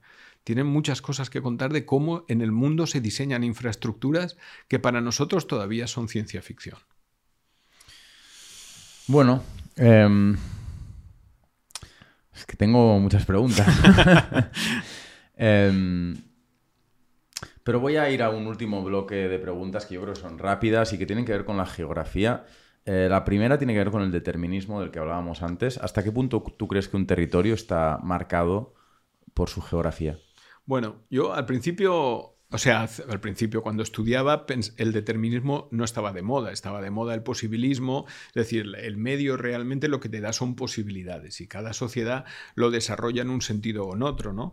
Y el determinismo muy rápidamente entró en decadencia, ¿no? Pero como siempre, las buenas ideas a veces vuelven, ¿no? Y sin, sin, caer otra vez en el determinismo geográfico, es verdad que lo que denominamos la geografía importa. Eh, eh, y esto mm, ha tenido que ver, han tenido que venir algunos eh, bestsellers anglosajones a decirnos lo que aquí ya sabíamos o que ya las escuelas francesas o la escuela española de la geografía había dicho, que es que la geografía importa. Y el hecho de estar en una localización determinada o en un entorno determinado va a condicionar algunas de tus actuaciones. Y todos esos elementos, por tanto, a mí me hacen pensar que hay otra, como hay una, una, revigorización de las ideas geográficas asociadas al territorio, al paisaje, a la idiosincrasia, a, a las posibilidades efectivamente que abre, eh, que abre un, determinado, un determinado espacio. ¿no? ¿Qué es la geografía? Es una, para ti, ¿es una disciplina? ¿Es una forma de pensar? ¿Es un conjunto de herramientas? Bueno, a mí... Esta es una pregunta que, ha marcado mucho, eh, marcó mucho eh, mi generación, ¿no? porque mi generación se enfrentó con el cambio de, orientación de la geografía de la escuela francesa a la escuela anglosajona. Yo, mm, cuando empecé a estudiar, hasta prácticamente mi generación eh, se estudiaba siguiendo el modelo francés y en francés y mi generación empezó, a estudiar los manuales en inglés y por tanto hubo un cierto desconcierto porque no sabíamos explicar muy bien qué era la geografía. Tampoco creo que haga falta explicitarlo del todo. Los geógrafos y las geógrafas evidentemente no somos especialistas, pero tenemos una visión de conjunto bastante potente una visión de conjunto basada en un criterio que cada vez tiene más importancia, que es el, concepto espacial. Por eso los mapas vuelven a estar de moda, por eso la cartografía es tan importante y por eso creo que el Google Map está haciendo mucho daño a la, ¿Ah, cultura política. Sí, porque el Google Map te dice muchas veces dónde estás, pero no te dice lo que hay alrededor tuyo. Mm. Mientras que un mapa clásico te permitía no solamente saber dónde estás si sabías leerlo, sino qué ibas a encontrar en los alrededores, qué había. Eh, unos, unos, cuantos centímetros más allá que en la realidad eran unos kilómetros más allá, dependiendo de la escala del mapa que estuvieras trabajando. ¿no? E, esa sensación de ubicuidad, que Google Maps te transmite es una falsa sensación de conciencia espacial. En realidad no sabes dónde estás. Sabes, sabes el lugar exacto, posiblemente donde estés, pero no sabes en qué territorio o en qué espacio te mueves. No sabes lo que hay detrás del valle de al lado, ¿no? Mm. Esto es muy grave. Entonces. tengo, una experiencia mm, radicalmente diferente. Pareces mi amigo Rafa. Eh, tengo una experiencia muy diferente de Google Maps. Eh, hay gente, vamos, yo, pero estoy seguro que hay mucha gente que ha, investigado mucho a través de Google Maps. Sí. no, hablo de, no hablo de Street View, hablo de Google Maps, de, poner el, mapa físico y de ir a ver eh, cómo, por dónde circula la carretera, eh, cómo, no sé, el, cómo un en fin, no, me, voy a enrollar, pero quiero decir que puedes, puedes descubrir. Eh, puedes, sí, eso es cierto. territorio entero gracias Eso es cierto, pero la aplicación fundamental del, Google Maps hoy es ah, básicamente, yo creo que por, el, por la mayoría de personas que lo utilizan, es saber cómo se va, a, por ejemplo, a la calle Manila 65, ¿no? que yo tampoco sabía cómo venir. ¿no? Entonces, pues un poco en este sentido, eh, lo que me dice es, tienes que salir por aquí y tal, pam, pim, pum, pam, y llegarás en un momento. O en los coches, por ejemplo, cuando he cogido un taxi, pues evidentemente meten allí el esto y yo no sé por dónde está yendo, ¿no? porque no veo el mapa. Mm. no me están enseñando el mapa de Barcelona para decirme, ahora vamos por el Eixample, ahora vamos por aquí, vamos a coger no sé qué. Ah, bueno, todos esos elementos yo creo que hay una, ah, cierta desmaterialización del conocimiento geográfico. ¿no? y yo creo que hay que volver a rematerializar el conocimiento geográfico a través de los mapas, a través de la educación cartográfica. Y por eso a veces me da rabia que algunos... Mm, ah, que algunos eh, escritores anglosajones vengan a descubrirnos el Mediterráneo, ¿no? Con sus mapas, con sus libros, por ejemplo, sobre el poder de la geografía o sobre, bueno, me he leído el último libro, por ejemplo, sobre el Báltico. Eh, em, de Kaplan. De Kaplan, ¿no? Que me parece un libro muy bueno, pero claro, es un libro de viajes geográfico, quiero decir, es esperar que un americano nos venga a descubrir estas cosas es una lástima. Cuando teníamos una tradición geográfica, incluso literaria, de alto nivel.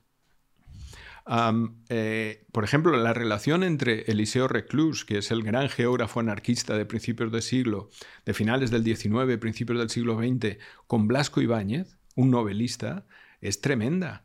Esto es una historia que marca una cultura entera. Uh, Blasco Ibáñez le edita a Eliseo Reclus, eh, le edita su Geografía Universal en Prometeo y en las editoriales españolas, traducido al castellano encuentra en, este geógrafo anarquista de principios de siglo, encuentra un humanismo evidente.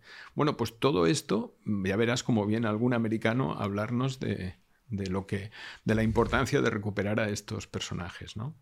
Yo creo que por eso cuando cuando daba clase en primero de geografía humana, que es el curso que a mí me gusta, a mí mm. me gusta dar, me gustaba dar el curso de primero de geografía humana, de introducción a la geografía humana, eh, empezábamos reflexionando sobre, sobre los gran, sobre grandes procesos que, se, que están ocurriendo en la actualidad en el mundo y todos ellos tenían, o muchos de ellos tenían una matriz eh, geográfica o territorial. En todo caso, para ti, la geografía sería una visión de conjunto basada en un criterio espacial, una visión de conjunto, entiendo, de que de las cosas... Multidimensional, efectivamente. Yo, yo hice la tesis sobre un aspecto que me abrió muchas luces, que fue la geografía de la percepción. La geografía de la percepción era introducirte por primera vez en los mapas subjetivos de las personas, mm. no en los mapas que tenemos habitualmente encima de la mesa, porque cuando yo voy de un sitio a otro, muchas, muchas veces no sigo el camino más corto, que es el que me dice Google Maps. Mm sino, o, un navegador, ¿no? Sino depende de, muchos factores cuál es el camino que yo elijo. Y eso está basado en la cartografía subjetiva que yo tengo en mi mente. ¿no? Por eso, para mí la geografía es una materia multidimensional mm. que trata tanto lo social como lo espacial, que, los, que es capaz de unirlos, porque solo hay, luego están los arquitectos por poner un ejemplo, ¿eh? no digo que no todos hagan esto, o los sociólogos, pero uno que te permita eh, em, encabalgar lo espacial con lo social, eh, aparte de Henri Lefebvre, solamente son los geógrafos. Muy bien, pues te hago una pregunta de cierre que le hacemos a todo el mundo y con esta terminamos de verdad. que es a qué experto o a qué experta te gustaría, te parecería interesante que invitáramos al podcast a hablar un rato. Bueno, es una muy buena pregunta, ¿eh? Eh, debería pensarlo un poco, ¿no? no vale Aznar. Yo creo que, pues mira, yo no, no, hay un, yo creo que hay, ¿te puedo decir dos? Sí, claro. Hay dos personas que ah, cuyo trabajo previo está siendo recuperado con gran energía y creo que tienen muchas cosas que decir sobre el futuro en dos campos que son ah, extraordinariamente importantes. Uno es en el campo de la ciudad y de los barrios, que es Oriol Nelo. Oriol Nelo. Nelo, un geógrafo de la Universidad eh, eh, de Barcelona. Eh, Oriol Nelo es una persona que en su momento trabajó en la, en la Llei de Barris de Cataluña en la que se ha basado gran parte de la ley de barrios que en estos momentos eh, Ada Colau está desarrollando en la ciudad de Barcelona. Y esta idea de, cómo recualificar los barrios desde el punto de vista social, rompiendo las barreras que normalmente hacen la ciudad muy estanca, me parece que es muy, muy actual y es mm. muy interesante reflexionar sobre qué ciudades estamos construyendo. Oriol Nelo. Y para otro concepto que me gusta mucho ah, y también tiene gran desarrollo es el concepto del paisaje. Y para esto te recomendaría a Joan Nogué. Joan Nogué, profesor de la Universidad, eh, geógrafo también de la Universidad de Girona, ha trabajado en, eh, y, bueno, trabajó en el Observatorio del Paisaje y me parece que reflexionar en esta sociedad del siglo XXI sobre el paisaje me parece que también es fundamental. Y si me permites, déjame que te ponga una mujer. Por supuesto. Carmen Miralles. Carmen Miralles. Carmen Miralles, geógrafa, que, eh, bueno, una persona que tiene una visión, por ejemplo, en Chile, ha trabajado, pasa mucho tiempo en Chile viendo otras realidades y, eh, que es capaz de explicar mm, esta, este tercer elemento fundamental de esta sociedad del siglo XX, que son las ciudades, los paisajes y las mujeres, el, componente femenino la mujer en la ciudad, el uso del espacio por las mujeres, ¿no? que creo que son tres tres aspectos, barrios, paisaje y mujer, que mm, normalmente la geografía masculina hemos tratado poco y mal. Bueno, pues Josep, muchísimas gracias. Ha sido un, placer y un honor. Encantadísimo. A tu disposición y hasta siempre. Muchas gracias.